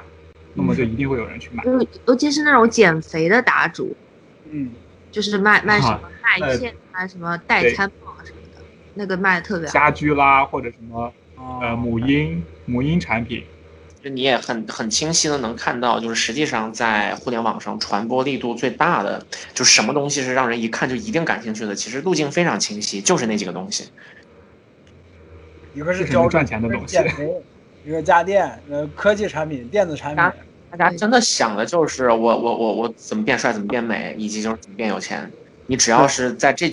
就是这这这条路上能够给这些人画饼，然后他们就会非常就是就是果断的去付这个费。就财富密码嘛。嗯，然后你像像我们这种漫画答主就特别尴尬，你说我们去推荐什么，只能知乎真的太厉害了。我们只能推荐周周的全套漫画。周周的全套漫画是不是？只有除了他妈台湾版，就是大陆这边好像只出了第一版《幻影之心拼》。多多的卖货不行，知乎的卖货行。哎，第一周周的第一部是《幻影之响》，啊，对，幻影之血，之写的。我记得我记得前段时间那个谁囧叔，我不知道你们关注他没有？囧叔就带了一波那个幻影之血的货，我不知道他是带货还是什么，就反正在知乎上发起一个回答，就是发发起一个活动，就是转转想法什么的，然后就送幻影之血嘛。像我们这种漫画就达是这这种的话，一般很有可能都是就付费推广。对对对，你像我们这种漫画答主就特别尴尬。你说我们我们要推什么？我们只能推推哆啦 A 梦，对推推哆啦 A 梦吗？推名侦探柯南吗？推犬夜叉吗？也行，但是他妈的是吧？现在还有多少人在看柯南啊？看的人挺多的。现在就推什么二二十一天成为漫画大触网课什么的那种。啊，对对对对对 推荐这种网课也还行。我就应该开个 live，你知道吗？就是零基础，就是零基础入门，二十一天教你如何成为手冢治虫，是不是？对。然后你就说一点点，然后最后就说想要知道详情，请加我的微信公众号，就所有的事情都引流到微信公众号。面人引知乎流了只是，一个入门段，对，所有只物体的终点是微信公众号，微信公众号是宇宙的终极嗯，但是微信公众号现在也不行啊，就是啊！对，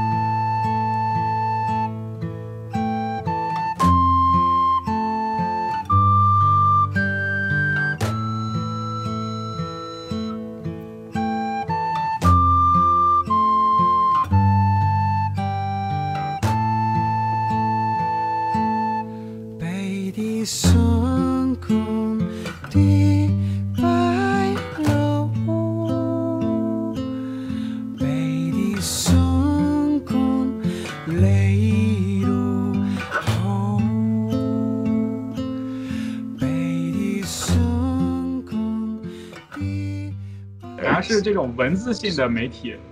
开始逐渐走向示威，反而是这种视频类的开始对起来，是是也就是 B 站。这也是为什么就知乎它现在开始大力的推视频嘛。对对对，他搞这种一键生成视频，是这样我是觉得，就是之前的知乎可能是就是一个偏理想化的社区，因为东西不是那么大，盘子也没有那么大，流量也没有那么多，就大家都是在尽量的往自己理想化的方向去运营。但是，呃，有了投投资人进场之后，流量多了之后，就是你像包括我跟喵晨之前在周庄的时候，跟那个饭局，饭局上那个哥们儿就说，那个大数据时代是吧？流流量池子大了，就是这种平台推荐什么这种的，是不可避免的。你包括当时有一个 B 站 UP 主说啊，我跟 B 站的编辑撕逼，说你为什么不推我这个视频？是不是？但是也没有办法，就是流流量大了之后，这个趋势是不可逆的，这个是没有办法的事情。而且再者说，就是投资投投资人入场之后，知乎也必须，就像罗斯刚才说的，必须要赚钱了，你必须要有现金流了。你没有没有赚钱的话，投资人凭什么还要继续投资你呢？就是之前可能是没有一个商业因素在，就知乎可能是要做那些事情，然后投资人入场入场之后，有了资金的压力，有了那个 KPI 的压力，你必须做这件事情，在商言商了。这些就站在就是如果你是知乎的投资人或者是知乎的那个 CEO 的话，你这是你必须不得不考虑的事情，这个是没有办法的事情，嗯。就站在他们的立场来说的话是这样，但是说回来，站在我们这些用户的立场来说，你们这些举动我们都理解，对吧？但是站在我们的立场来说，我们的确是因为你们这些改版或者说乱七八糟巴拉巴拉什么一堆东西，我们的确感觉到了不爽。哎，这种就不可调和的矛盾吧。呃，我们感觉不爽，是因为我们是站在多数人的角度，还是因为我们站在少数人的角度？实际上就是站在少数人的角度，因为我们我们觉得不爽，实际上就是我不爽。虽然虽然的确是有一批大 V 也是感同样感觉到了不爽，但是说白觉得大，大众也不爽，就都不爽。其实你说更多的就是你对这个地方如果有追求，你会不爽；你对这个地方如果如果没追求的话，那每天都会有别的事情让你不爽，就都不就是爽。既然你既然你说到了大众，那就说大众这个词，大众大众不会不爽，大众是看客，大众对知乎没有感情的。我我我我我可以啊，所以他们不是因为知我我的意思是，他们不是因为知乎不爽，他们会因为有新的事情不爽，他们会被知乎的这个平台现在运营的策略，然后会被他们所推出来的话题，然后因为这些而不爽。我可以很负责任的说，就知乎现在用户百分之九十的用户都是不在乎知乎会变成什么样的，也不在乎知乎以前会是什么样的，他们只在乎的是我看知乎的时候我会不会爽。我可以很负责任的就这么说，这倒是对。这个是绝大多数人，你说让他们就是现在说知乎不行了，没有了，换到了另一个平台，大家也就该注册注册，该登录登录。是啊，就是但是我们我们对知乎是有感情的，包括这个呃运营者，嗯，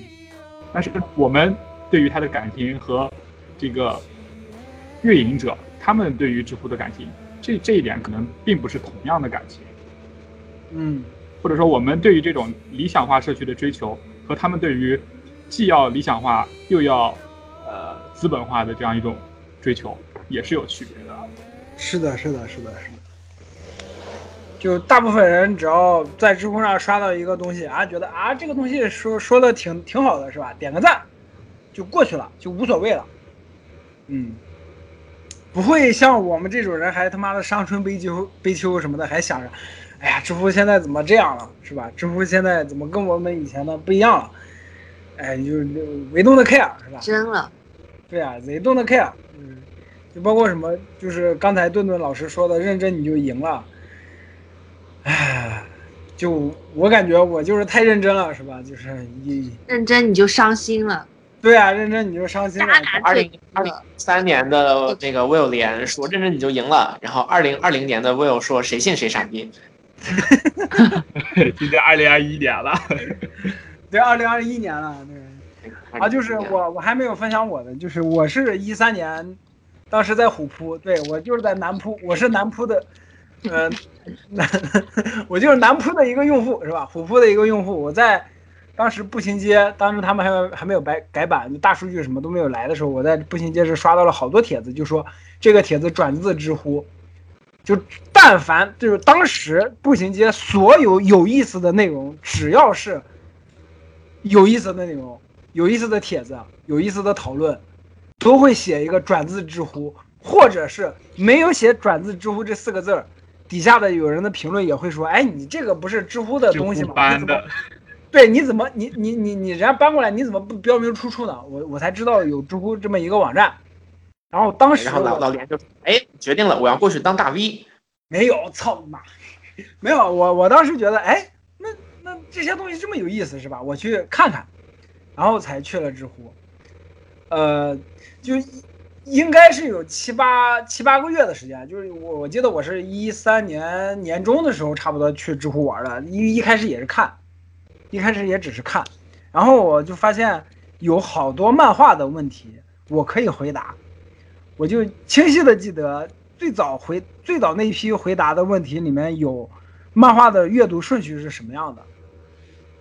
然后还有就是漫画，哎，我靠，还有还有什么？还有死侍在漫威宇宙中是一个什么样的人？就类似于这这种问题，我觉得我可以啊。还有就是那个什么，就为什么就是在美国播出的动画当中，是吧？香香香吉士就是山治。变成叼着烟变成了叼着棒棒糖，就类似于这种的问题特别多。然后我就觉得，哎，那我看了一段时间之后，觉得，哎，我可以，我也可以回答。然后我就回答了，回试着回答了几次，然后就包括香香吉士，就是山治还拿着棒棒糖那个回答，我记得是我拿的第一个赞。啊，就后来包括我记得为梦而生，当时啊，这里也预告一下，为梦而生也是下一期就会跟我们聊知乎的一个嘉宾。为梦而生当时也给我点了几个赞。就包括瑶瑶也是，瑶瑶当时也是就是聊美漫的那那那几波人，那那些人里面就是后来都认识的嘛。就当时关于漫画的问题，我回答了一串，就跟顿顿老师一样，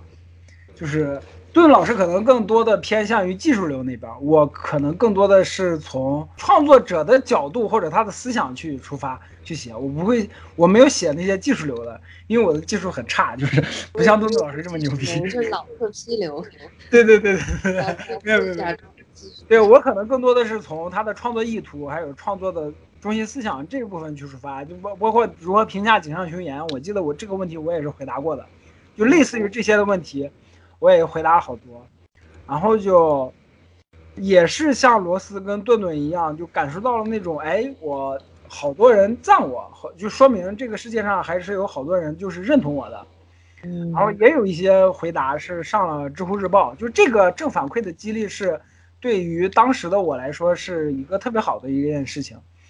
然后就是后来就是跟喵晨说的那个，就是演 club 里面就跟梁梁梁梁边妖不是梁边妖，什么梁边妖，就梁指导的那个擦肩而过，就类似于这种事情。就第一届演 club 我就去参加了，就是但是对，但是当时当时我还只是一个八千粉的小透明，就是，然后就，呃，我记得呃张家伟那次也去了，就第一次演 club 的时候，我记得是在北京的一个什么场所，我都已经忘了，就当时，呃，就是散场之后，就是都开始有彩，就工作人员都开始打扫那个彩带了那些的东西，然后我就过去找张家伟，就说，哎，可不可以合个影？然后就是那天在群里面，就是我给发给你们看的，就是啊，顿顿跟罗斯应该没有看到，就是我发发给就是喵晨跟 AC 他们看了，就是我跟张家伟都特别呆傻的一个表情，就看着镜头，就类似于这种事情，其实是在当时的我来二，就因为当时我只有二二十三二十三岁、二十四岁那个样子的时候，其实是有一个打开自己视野的一个过程的。我自己对于知乎的感情，其实很大一部分原因是因为知乎真的是给我拓宽了我的一个视野，就是包不仅仅是包括什么九八五二幺幺这些，就还有好多就是你看一件事情的问题的，你看一件事情的时候，你可以从多角度去切入，你可以从不同的立场去看待这件事情。嗯，就包括社会一些社会热点问题，也可以是这样的。就是知乎对于我的个人的意义是类似于这样的一个体验，所以我对于知乎的感情更多的是来自于这方面，因为我自己感觉我自己个人成长的很大的一部分原因，也是因为我接触了知乎这个网站。就如果没有知乎这个网站的话，我无法想象，就按照我自己那个拧巴的性格，还有就我他妈的根本不社交那个性格，我自己去发展的话，我无法想象一三年之后我自己会怎么成长。我是看了知乎之后，我才了解我自己的性格缺点到底是什么，或者说，我才了解了跟我想法不一样的人，他自他们的想法是什么样的，就包括姑娘她们的想法是什么样的，他们看待一件事情的时候，他们会从他们自己的角度去出发。你包括卫生棉条这种东西，我之前都不知道的，我我只是我我只是傻乎乎的知道卫生巾是什么东西，是吧？卫生巾就是姑娘来大姨妈的时候她们要用的一个东西，但是大姨妈要持续多长时间，然后我根本不知道。哎，好像是不是卫生巾贴在哪里，你们也不知道的。卫生巾不是贴应该是在贴在内裤上的吧？哦，我我之前说就是听说有个男的他不知道卫生巾是贴在内裤上，他以为那个卫生巾就是那么贴着的。大号窗不可贴是吧？开哎哎，直到刚才为止，邓邓邓老师没有给我科普这个概念的时候，我也以为卫生巾就是贴在。对不起，哎，就你看，所以所以说这个知知乎原来的那个 slogan 就是叫与世界分享你的知识、经验和见解。是的，是的。后来也有个叫发现更大的世界嘛。是的，是的，是的，就是知乎对于我自己的个人的感觉，就真的是发现了更大的世界。嗯，就如果没有知乎，我真的无法想象我会成长成什么样，我会不会？而且而且真的是，哎，说回到那个杨笠那个脱口秀，就是你这么普通，你怎么这么自信？他妈的，我这么普通，我生活过得这么烂，我他妈到现在也没有结婚，没有房子，没有车子，我凭什么这么自信？就因为知乎给我的自信啊！哦，哦，我是没有想到在这儿又能来一个遍耶，就是呃这期节目就这，我我是真的觉得是，因为在知乎上我自己写的一些东西，我自己的分享的东西，我才真正觉得，哎，啊，我是真的是有原来我可以分享出这么好的东西。对，我我是真的有知知识东西的。我不是我不是那种只会光打嘴炮的人。你看我写的东西，还有几千人、几万人给我点赞，对不对？就是就是我是真的有点东西的，是吧？但，是说回来，我我我这两年我会一直在想，就包括顿顿刚才说的知乎 Live 还有签约 MCN 那些事情，我也我也我我也经历过。我在知乎上就是搞过三次 Live 吧，但是龙珠的那次我是我第一次搞，我觉得龙珠那次不管是网络的原因还是其他的原因，我觉得龙珠那次做的不怎么好，我把龙珠那次删了。后来两次是安达充跟罗夏那个 live 知乎 live，我我是经历了这些之后，我是觉得，呃，我我我我会这两年我会更多的想一些事情，如果脱离了知乎，我还能不能做成一件事情？是不是就是就是这个事情是这样的？就包括很多人，我发现就很多人在就包括在互联网大厂的人也是这样的，就是你你会跟他聊天的时候，或者说你你可能会感觉这个人特别高高在上，就包括呃一个人他的大学特别好，他是比如说他是北大的，他是清华的，他是二幺幺，他是九八五的，你去跟他聊天的时候，你会觉得他高高在上，然后啊啊我我这里不是开地图炮，我说我只是说有些人，我靠，我现在喝喝了点酒，就是有点语无伦次了，就是反正就是。我我会想一件事情，就是我在知乎上有了十几万的粉丝，我在知乎上分享了这些东西，但是我是因为在知乎这个平台才觉得自己牛逼，还是说我脱离了知乎这个平台，我是不是也可以很牛逼？我是不是也可以做同样做好一件事情？我这两年更多的是想这件事情，就包括就我刚刚为什么说就大学跟互联网大厂这些东西，就是因为我感觉好多人没有想明白一件事情，就是你在这个大学或者说你在这个公司，你感觉你很牛逼，但是你没有想明白，到底是你这个个人很牛逼，你个人很厉害，还是说你背后的那个平台、背后的那个大学那个 title 很厉害？我更多的是想这件事情，就是说，你包括很多知乎大 V 也是这件事，你剥离了知乎大 V 这个身份。你自己这个人，你是不是一个有趣的人？你是不是还是一个很厉害的人？我这两年更多的想的是这件事情。对，嗯对我我也想接着这个连老师的话去说，就嗯是我每个人我们都有很多不同的身份嘛，比如说我既可以是支教的老师，也可以是这个现在这个读研究生的一个半个科研工作者吧，嗯啊，同时我也是这个知乎上有一定的粉丝数，啊，同时我在这个学生工作方面我也有一定的成就，嗯啊，那么这些所有的这些事情都集合下来，形成了这样一个我。那嗯么我的就现在的我，是不是其实就是由这么这么些东西，所有的 title 加在一起的一个集合？对那么我又是谁？如果说这些 title 都加到另一个人身上的话，那个人会不会也和我一样？我们嗯是不是应该去找到我们自己的一个自己？就是我们需要去找到自己，去对对对找到我们这样一个东西。我举个，就是还是说这个雅丽的事情吧。其实这个事情我也很有关注的。啊，什么雅丽呃阳历，阳啊？历，杨丽啊，杨丽哦杨丽，啊，杨丽。呃，我一开始看他这个脱口秀的时候，我觉得嗯讲的挺搞笑的。嗯就是第一开始听这个他的脱口秀的时候，他他这句话还没有上热搜，那个时候觉得哎挺挺有意思，挺搞笑的。嗯后面啊、一上了热搜，一开始先在微博上一看，呃，微博上都会说什么小屌子、金针菇，你看他急了，他急了，他急了，嗯都说这种话，那我觉得很不适，我就觉得 为什么他他这个调侃性的这种发言，然后在微博这些人一拱火之下，就成了一种对男性的开地图炮呢？然后又来到了虎扑，虎扑上面是这样说的：杨丽，你看他那个长得那个样子就不好看，怎么怎么样，就是对对的这个女女生的这个颜值又说了一堆很难听的话。最后我到了知乎，对，最后我到了知乎，知乎上说，嗯，就是说了一堆相对中立的话。但是呢，我总结了这么多，我发现其实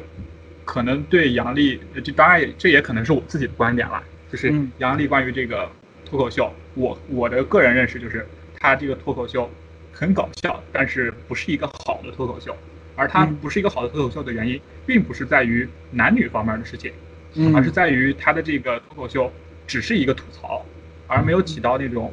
我们一般说的 talk show 的那种所谓的观察生活的一个过程。嗯。也就是说，一般来说，这个 talk show 的这种抛梗，都是先去给你讲我在生活当中经历了什么样什么什么样的事情，什么样的事情，嗯，然后呢，这个时候突然一个反转或者这样一个抛梗，让大家能够 get 到其中的他对于观察生活细致入微的这样一个点，我觉得这是一个优秀的脱口秀。嗯比如说昨天我看那个《奇葩说》上面好像有个人在讲的时候，他就提到一句说，嗯，下班以后是不是应该回消息？然后他就这这好像也上了昨天晚上的热搜了，就是他要设计一个呃聊天工具，这个工具就是下班以后，如果领导找你说，哎，在不在？有点事儿，那么这个你回了一个消息以后，那个软件会跟那个老板说，已回未收款，那么老板需要继续打款打钱，才能呃继续在下班的时候就跟你沟通，所以这个事情就成了一个呃那个奇葩说那个那个那个那个叫什么？对，就是结论奇葩说的这个，对，就是他在观察生活当中得到的一个讲这个的那个演员叫子妍，然后他也是一个脱口秀演员，他在北京地区也有演出，各位朋友感兴趣可以考虑去现场看一下。对，就是他在观察生活的时候得出到这样一个点，让我们能够感受到一种，就是生活的这种智慧。而杨笠的这篇脱口秀虽然很搞笑，我承认他很搞笑，而且他也有这个所谓的冒犯的艺术，但实际上他缺乏了对这个生活的思考，对生活的这种观察，单纯的就是呃玩梗啊，单纯的就是对男性的吐槽。那么这样的话，我觉得他的这这个脱口秀并不是一个很优秀的脱口秀，但是跟这个男女方面其实不应该有这么大的关系。嗯，我发现了，就是杨笠是本期 MVP，就是至少三个人提到了杨笠这个名字。我们在以前的节目里我们改面，名了，是呼吁杨笠。对，就改名了之后杨笠，就是我关于杨笠这段脱口秀，我们在以前的节目里面也已经提到过了，就是说包括分析他这段脱口秀到底问题在哪，或者说他的好不好，就是 call back 一下，就是二十六期啊，应该是二十六期吧，我没记错的话，就是，呃，我靠，我现在喝高了，忘了那个嘉宾名字叫什么了。苗晨那个哥们儿叫什么来着？梁彦梁。彦增啊，梁彦增老师那期，我我们梁彦增老师那期，我们已经就行行深度分析等等，咱仨都在北京的时候喝吧，喝不死你。对对对，我已经我们在那期已经提到过了，杨笠这个脱口秀它的问题或者说它的优点、它的缺点到底是哪里？感兴趣的听众可以去回去听一下啊。哎，知乎的这些子产品，大家再说一下啊，就刚才都是差不多多多少少说了一点那个知乎 Live 啊什么这些东西。就这一块儿，其实就是说，这个我看之前他们也聊过，就是说知乎他们这边就是做产品的一个思路是什么呢？就是他们可能会，就是我估计可能也是 brainstorm 吧，就是他们想，就是会想说有哪边有可以延展的功能，想到了就加进去，然后如果说差不多的话，然后觉得它可以独立出来自己做一个产品，然后他们就把这个东西独立出来做，然后做到什么程度呢？看情况，然后也有有一些做的还不错，有一些做到一半然后就放弃掉了。嗯，然后就是它也也有一些比较明显的问题，就是它的那种就是做功能的思路是不连贯的，有可能做了一个功能，然后大家习惯了，但是他们自己觉得这个不行，然后就是也不管说这个东西现在的日活是什么样，或者说是这个东西现在有没有人喜欢，然后就把它搞掉。比方说像是想法这个功能，就是现在你在首页上想刷想法，其实不是一个非常方便的事情。然后它之前本来是一个就是流量还不错，然后很多老用户都在用的，结果突然说没就没了，把它自己的独立页面给取消了。现在那个位置放的是视频，反正就是嗯这样的一些情况。嗯，想法是一个像朋友圈一样的，快可以快速分享生活的。是的，是的。对，就是我我朋友圈，我当时加了一个，就是你们应该都听过知乎那个最著名的那句什么，谈恋爱是一种什么样的感觉？就是那姐们儿说，好像突然有了软肋，又突然有了铠甲。就我这生姐姐呀，我超喜欢她，对就是在表白一下，然后就是通过我这个表白，然后就是引导你说你能不能哪期节目把她请过来录，然后让我认识一下她，就是我在暗示这一点。我回头问一下，就是我跟辅生是这样的，就是我当时还在韩寒吧当小吧主的时候，我我跟辅生当时就已经就大家一起水帖子嘛，当时很快乐。就后来就是在知乎上，我看了他那个回答之后，我不知道那是他，就当时加了一个群，对，不知道，当时加了对，当时加了昆鱼的 QQ 群之后，我记得是吴镇还是谁，还是王亚辉把我拉进那个 QQ 群，我才知道哦，原来辅生就是当时我们在韩寒吧的时候一起快乐的水帖子的小朋友。辅生，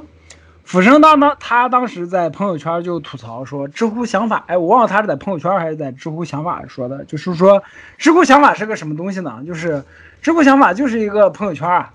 就知乎大 V 的朋友圈。就是我都已经加了那么多知乎大 V 了，就是我都已经在他们的朋友圈看过一遍东西了，就在知乎上了知乎之后，发现他们又在知乎发了一遍，那我为什么还要在知乎想法看再看一遍呢？就是辅生他当时就吐了一个这样的槽，就是可以不失为有一些道理。对，就是，哎，就是那那两年知乎运营他们的思路给我的感觉就是有点儿，也不能说是病急乱投医、死马当活马医的感觉，就是看见其他的互联网产品有有什么东西，我们也往上加。对整体上来讲，突出一个精神分裂，就是前后的行为没有连贯性。就是养股嘛，就是你看有直播我们干直播，有想法我们干想法，有有那个带货我们干带货，然后最后养股养了两三年之后，发现知乎带货可以，然后可以赚钱。货还行。对，然后知乎带货这两年就是刚刚才就是我像我说的周元他就是这东西应该叫小蓝星推荐吧？啊小蓝星推荐就不管叫什么吧，就反正是做出一点成绩了。就是我是感觉就是他们是这两年他们在养股，就是哪哪个产品可以可以让他们就是更多的吸引更多的流量，或者说吸引更多的合作，他们就继续做，是不是？你包括咱们认识的那个现在也是搞圈子，对，还有还有圈子，你像圈子，还有啊、你哎，说实话，喵晨那个大纲里面不写那个什么，不写那个什么靠那个字念潮还是靠，不写那个东西我都忘了，潮 C H O，就是潮是吗？就不说潮的话，我都忘了。男人做的小红书，你完全想不到为什么男人会需要一个小红书。我都我都我都忘了，知乎当时还做过一个一个那样的产品。我我以为这个东西它是和那个叫毒，或者或者现在叫得物有点像，但是后来我发现这个游戏没多少人看的。就毒是那个毒是的虎扑出的吧？毒是虎扑出的吗？我我不太确定它背后的。我也我也不太确定毒是不是虎，就是，呃，给大家给听众朋友们科普一下，毒是一个专门在上面你可以看到鞋子的认认定和鉴定，就是如果你要买一款篮球鞋，篮球鞋的话，毒上面就会有 A 鉴 J 啦、椰子啦，对对，就会给你鉴定这个鞋子是假的还是真的，是不是？这个鞋子的胶不对，什么类似于这样的，就目前来说，第三方平台上比较靠谱的一个选择。是的，是的，是的，但是你也不可避免的会在毒上面买到假货，嗯，我在虎扑已经不潮潮的话是知乎这边出的一个，说是针对男性的一个潮流社群，但是这个 app 现在运营的怎么样，不得而知。我我就说句实话，其实男性对于大多数男性其实对潮流这个东西是无感的。我觉得中国的女性也对这一点深有体会。给男人用的小红书，但是男人为什么需要一个小红书呢？对，男人需要的不是潮，男人需要的不是小红书，男人需要的不是那个把自己怎么搞得更帅，男人需要的就是钱。就说白了，就是我们现在当下的中国社会对男人的要求就是这样的。说白了就是只想搞对对，真的是这样的。就不管什么都有。对对对对对，就是社会的要求啊，不是说这个先不先不扯这个观点对还是不对，就是说当下中国社会的要求对男中国男人的要求就是你要有钱就完事儿了，就别想那么多了，是吧？你有钱了，你的当你是尽快放下那些儿女私情，尽快成为一名游戏高手。对你，操你妈，就是。哎，这个我放下来吧高手也是可以赚钱的呀。我听说现在撸啊撸，如果要是国服前几的话，把名字改成一个叫斗鱼 TV、虎牙 TV，那么这些对应的平台一天能给五千。我听说哎，牛逼，一天就给一天五千，又骗回来了，谢谢只要改罗斯老师个名儿，帮我接着一下。嗯，牛逼。呃，听说听说，我这种 一般一般水平，垃圾菜鸟。没有，我撸啊撸根本就没有玩儿，我王者荣耀到现在都还是铂金，就是死活打不上去。我就把这个游戏卸载了，我也不带妹，是不是？我只是在王者里面，只是享受我用庄周，然后溜着对面五个人满地图跑的这种感受。这也是一种快乐。对，就快乐就完事儿了。我感觉我这个人就是个非典型的中国男性，就是他们都追逐钱，我我不追逐，是吧？都是追逐升职加薪，不追逐，追逐开公司当 CEO，迎娶白富美，我不追逐，我就追逐我躺平了。有一种躺又有一个可以把就是知乎现在的情况去回扣的一个东西。其实我们可以看到，这个社区刚刚诞生的时候，它是有一种很鲜活的感觉，就是大家在里面很真实的去写着自己想的东西，然后大家对这个地方的情感和归属感也是很真实的。然后再越往后，就是这个地方需要背负这种就是赚钱的变现的职责，然后所有的东西开始逐渐的逻辑化，逐渐的变得变成可以在商业计划书上走得通的一些运营策略，变成可以部署给自己的工作人员的 KPI，变成很多的这些可以被数据化、可以被量化的、可以变成经济效益的一些东西。然后就是越越到后面，然后就是可能很多人还是试图去维持本来的那种状态，但是到最后发现这其实是不现实的。就是这两套东西它终究有不是完全可以兼容的地方，然后到最后你对这个地方的感情反而会变成累赘，反而会变成麻烦。就像我们前面所说，对大 V 传播的那个就是传播节点的这样的一个就是去能化，嗯，就是把这个曾经曾经放到这儿的这种赋能，然后再拿回去，然后当然就是呃平台平台嘛大了嘛，然后我们要方便管，肯定算法比人工要好很多嘛。所以说就可以变成这样子，就是说它在一个运行越久、越来越久的时间当中，然后逐渐变得在纸面上的逻辑越来越走得通，然后逐渐变得它就是产能越来越强，嗯，可以转化的经济效益就是这个东西变得越来越流畅，但是就是一些情绪化的东西，然后一些附着在上面的感情价值，反而到最后会变成一种比较可以拖累的东西。我其实嗯，就是就是就是说。嗯，无论是说在对这个社区的观点也好，还是说逐渐自己再去体验很多事情所得到的结论也好，就是都觉得说，嗯，逐利而行是非常简单的一个逻辑。如果说人人都是逐利而行的话，其实世界的运行会简单很多。但有的时候，你甚至会有这种逆过来的感觉，就觉得好像反而是对价值有追求，反而是我们会去做一些这种为了达成某一些上好的目标而去改变我们的运营，或者说交际，或者说做事情的策略，然后会产生一些全新的这种没有办法量化的东西。那就是这只是一个天然的、不带褒贬的、不带感情色彩的一个结果，就是它很多时候就会产生一些矛盾。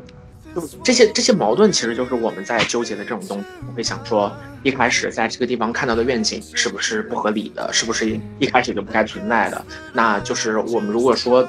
渴望说在这样的一个地方仍然保持一种上至的、向上的，然后思考的氛围，然后究竟是不是节外生枝，或者说这个东西注定就是不能持久的？然后其实想久了的话，这种我们所得出来的结论可能都不会太乐观吧。就是到最后就会发现说，哎，其实。之前我们所认同的或者说渴望的一些东西，哪怕它真实存在，它也只能是一个暂时的过渡时期的东西。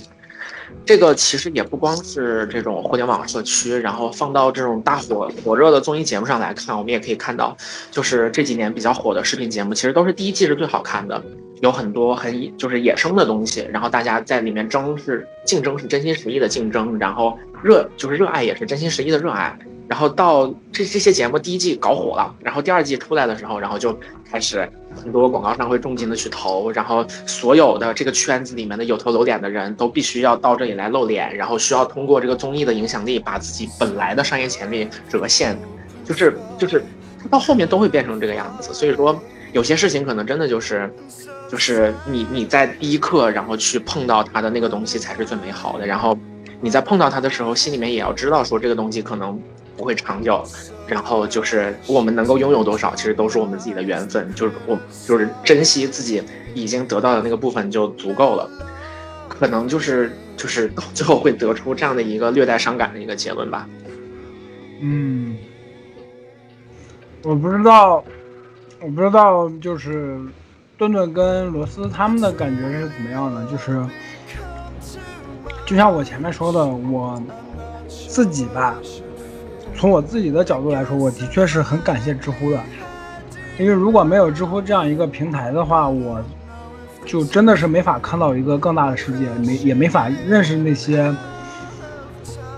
嗯。用过时的话说，特别有趣的人，特别牛逼的人，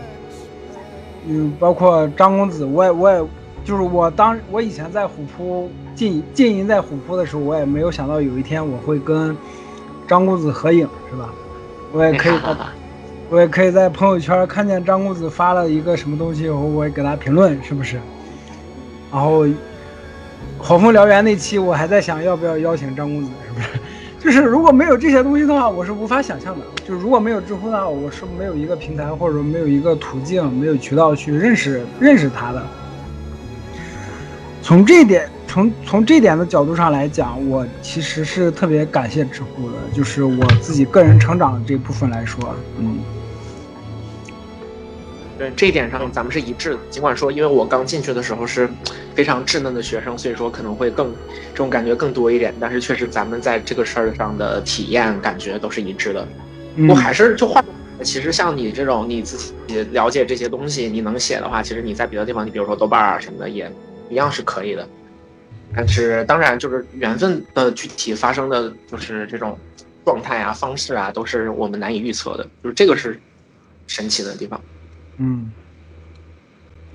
就像如果没有知乎，他们这个平台去举办那个《一人之下》的剧本，我靠，我也无法想象就可以跟那个导演是吧，他们的那个编剧还有他们的制片团队去开会，是吧？讨论《一人之下》这个漫画到底有多好，它好在哪？如果没有这个我之前七八年的漫画的积累，是不是写东西这些积累？我也没有机会去认识他们，也没有机会去跟他们在一个会议室里面去慷慨激昂的，是吧？口吐芬芳不是，慷慨激昂的表明自己对一人之下的喜爱，是吧？就如果没有之前我自己常年的积累的话，的确没有这一部分的存在。就从这个角度上来讲，的确我很感谢知乎这个平台。嗯，啊，第二次感谢了，操！我不要感谢，我操，我就要喷他。哦，我我觉得其实很多事情都是这样子，就是就是屠龙的少年最后会变成那一头巨龙嘛。就是你觉得知乎早期很好的优点，事物都是有两面性的，它那些很好的优点，它后来也会变成就是困扰你的一个刺痛的点。所以我觉得不是说简单的说知乎是好或者是坏能那么简单的说，就是它已经是人生当中的一部分了。就像我每天早上起来，我肯定会。打开知乎看一看，我反而不会去看微博什么的。嗯，就是因为我觉得知乎是我们可以用我们自己喜欢的方式去和别人有所有所连接、有所交流。我觉得这这个这个形式就是，嗯，就算在国外，虽然说知乎它是抄那个国外的 Quora 嘛，就算国外也是挺难挺难见的，就可能是我们中国这种人情社会。特有的一种方式，就是我不只是和美术有瓜葛，然后也是认识了很多其他领域很专业的人，嗯，然后我的我我觉得这种方式就是就是就是就很像中国人的那种，就是你多交一个朋友，总归多多走一条路这样的一种一种方式，所以我觉得是挺挺独特的，就是在这个世界上，可能这种方式也是挺独特的。然后对，所以就是他后期变变脏了，变什么的，我我觉得都都无所谓。他他其实就是他就是存在的，存在先于本质，对吧？对，如果就是就像连连老师所说的，如果说没有知乎，我可能我现在职业，我现在的朋友都会很不一样，就是我嗯无法想象没有知乎这个软件，我会我会怎么样。然后比如说像连老师，他得到了那个去讨论《异能之下》剧本的那个机会，当然我也也就是通过知乎认识了一些朋友，然后那些朋友会给我一些职职业的职业的机会。然后，然后，然后也有很多人在知乎上认识我，然后就比如说公司里面的人，他们搜赛博朋克什么的，然后就会搜到我的答案。在在那一刻，我就觉得，哎，我好像我好像并不普通，就是我只要做我自己，我就能我就能被看到。我只要认真的做自己，认真的写一些我自己的看法，我就会被看到，我就会被听到，就是一种平权主义吧，无产阶级的胜利。我不知道我在说什么，就这样吧。呃，如果要是要我说的话，可能我在想，我当时进入呃知乎的话，也是是一个比较屌丝的学生，到现在这个比较屌丝的研究生，一直都是学生。对，虽然中间曾经出去当过支教老师，但是，嗯，怎么说呢？就是人生嘛，都是在一个不断学习的过程，而知乎其实也是一个，呃，值得去学习的一个平台吧。它里面有很多这种，不管是专业知识方面的内容，还是呃这种社会方面的，我们值得去学习，值得去了解，值得去，或者说我们在看这些东西的时候，实际上也就是在塑造我们的三观。直到现在，我们也说，我们就一定拥有了一个很完整的三观，但是在塑造成为我们本身的这个过程当中，知乎起到了一个很呃不可或缺的作用。嗯我们不光是在上面看到答案，也认识了影响我们三观的朋友。呃，其实就是呃我认识的那些魔法师，后来他们有各自各各自的这种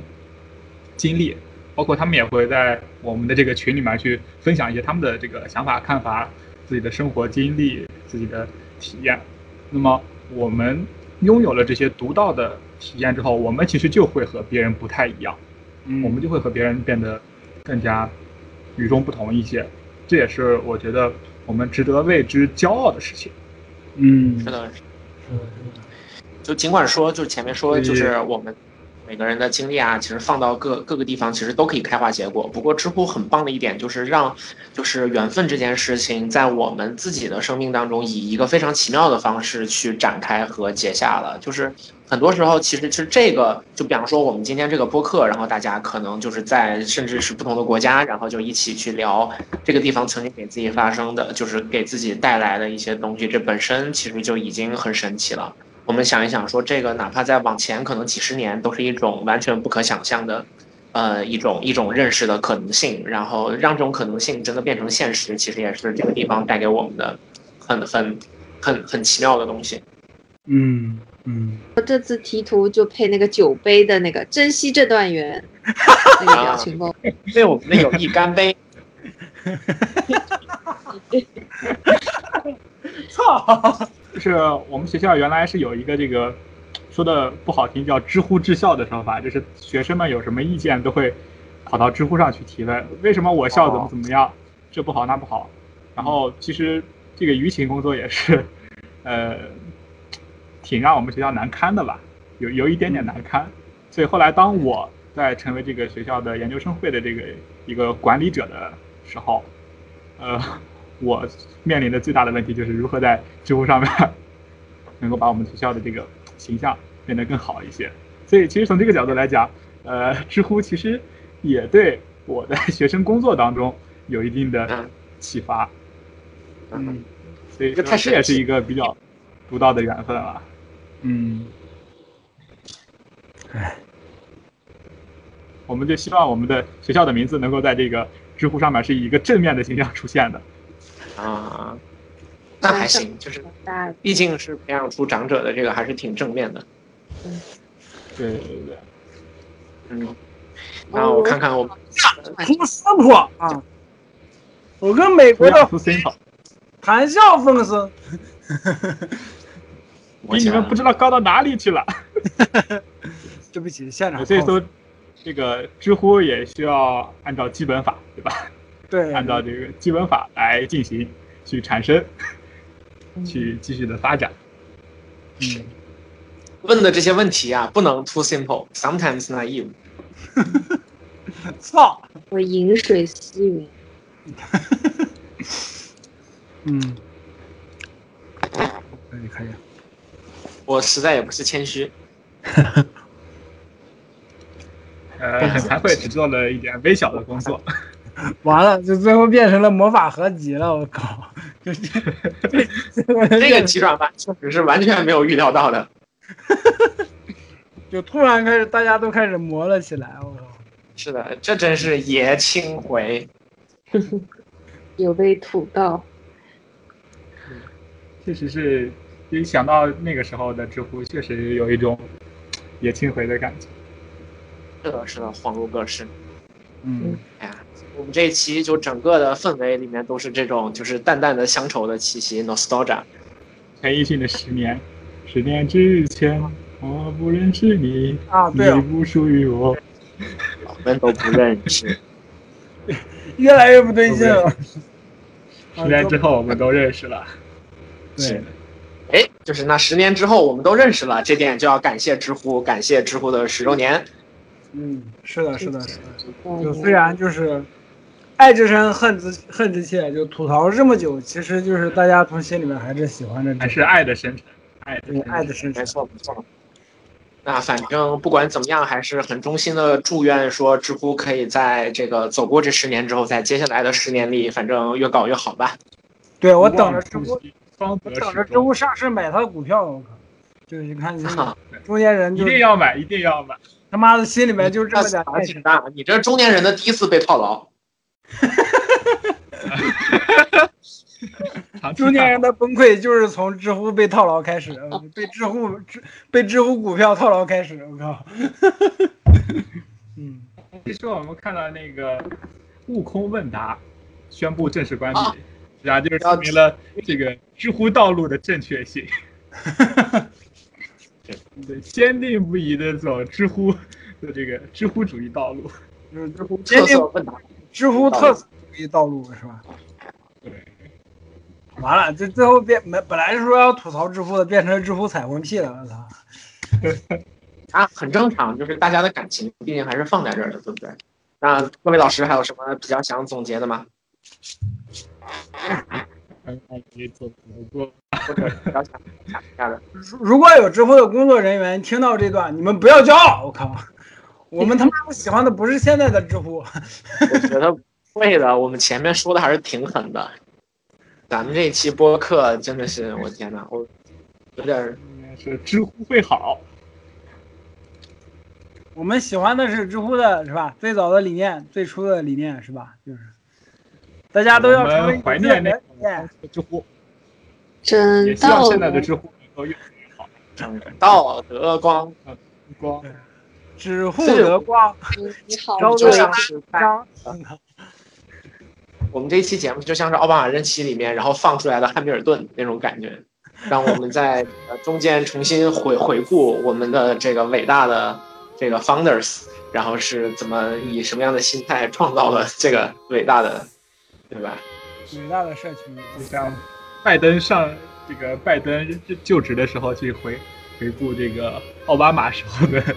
这些经历，然后不，然后再想想现在没条件，特朗普，啊，不是布什，然后特朗普就端着机啊 AK 四十七冲了上来，就说去你妈的吧！我操，fuck you！然后哒哒哒哒哒哒哒哒，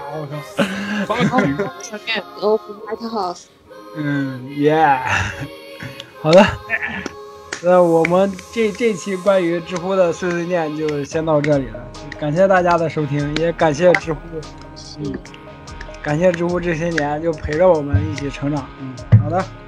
大家再见。啊，对，也感谢顿顿顿老师跟罗斯老师百忙之中抽出时间来录制。呃，争取找到机会，然后让罗斯老师也来跟我们一起聊一期游戏什么的。对对对，好嘞，不要撸啊撸吧，这是我撸啊撸我盖好了，啊，对不起。撸啊撸太捞了。好的，感感谢大家收听本期《微妙评话》，大家再见，大家下期再见，拜再拜，见，拜拜。拜拜。拜拜。好的，本期节目就到这里，感谢大家收听。喜欢的朋友不要忘记点赞、收藏、关注“维喵评话电台”，荔枝、网易云、喜马拉雅以及 Podcast 和 Castbox 同步更新。微博、B 站搜索关注“维喵评话”即可收看精彩幕后花絮及主播日常，也可以进入爱发电网站搜索并助力“维喵评话”。我们感谢每一位粉丝的支持与期待。维喵评话说点有意思的事儿，我们下期再见，See you。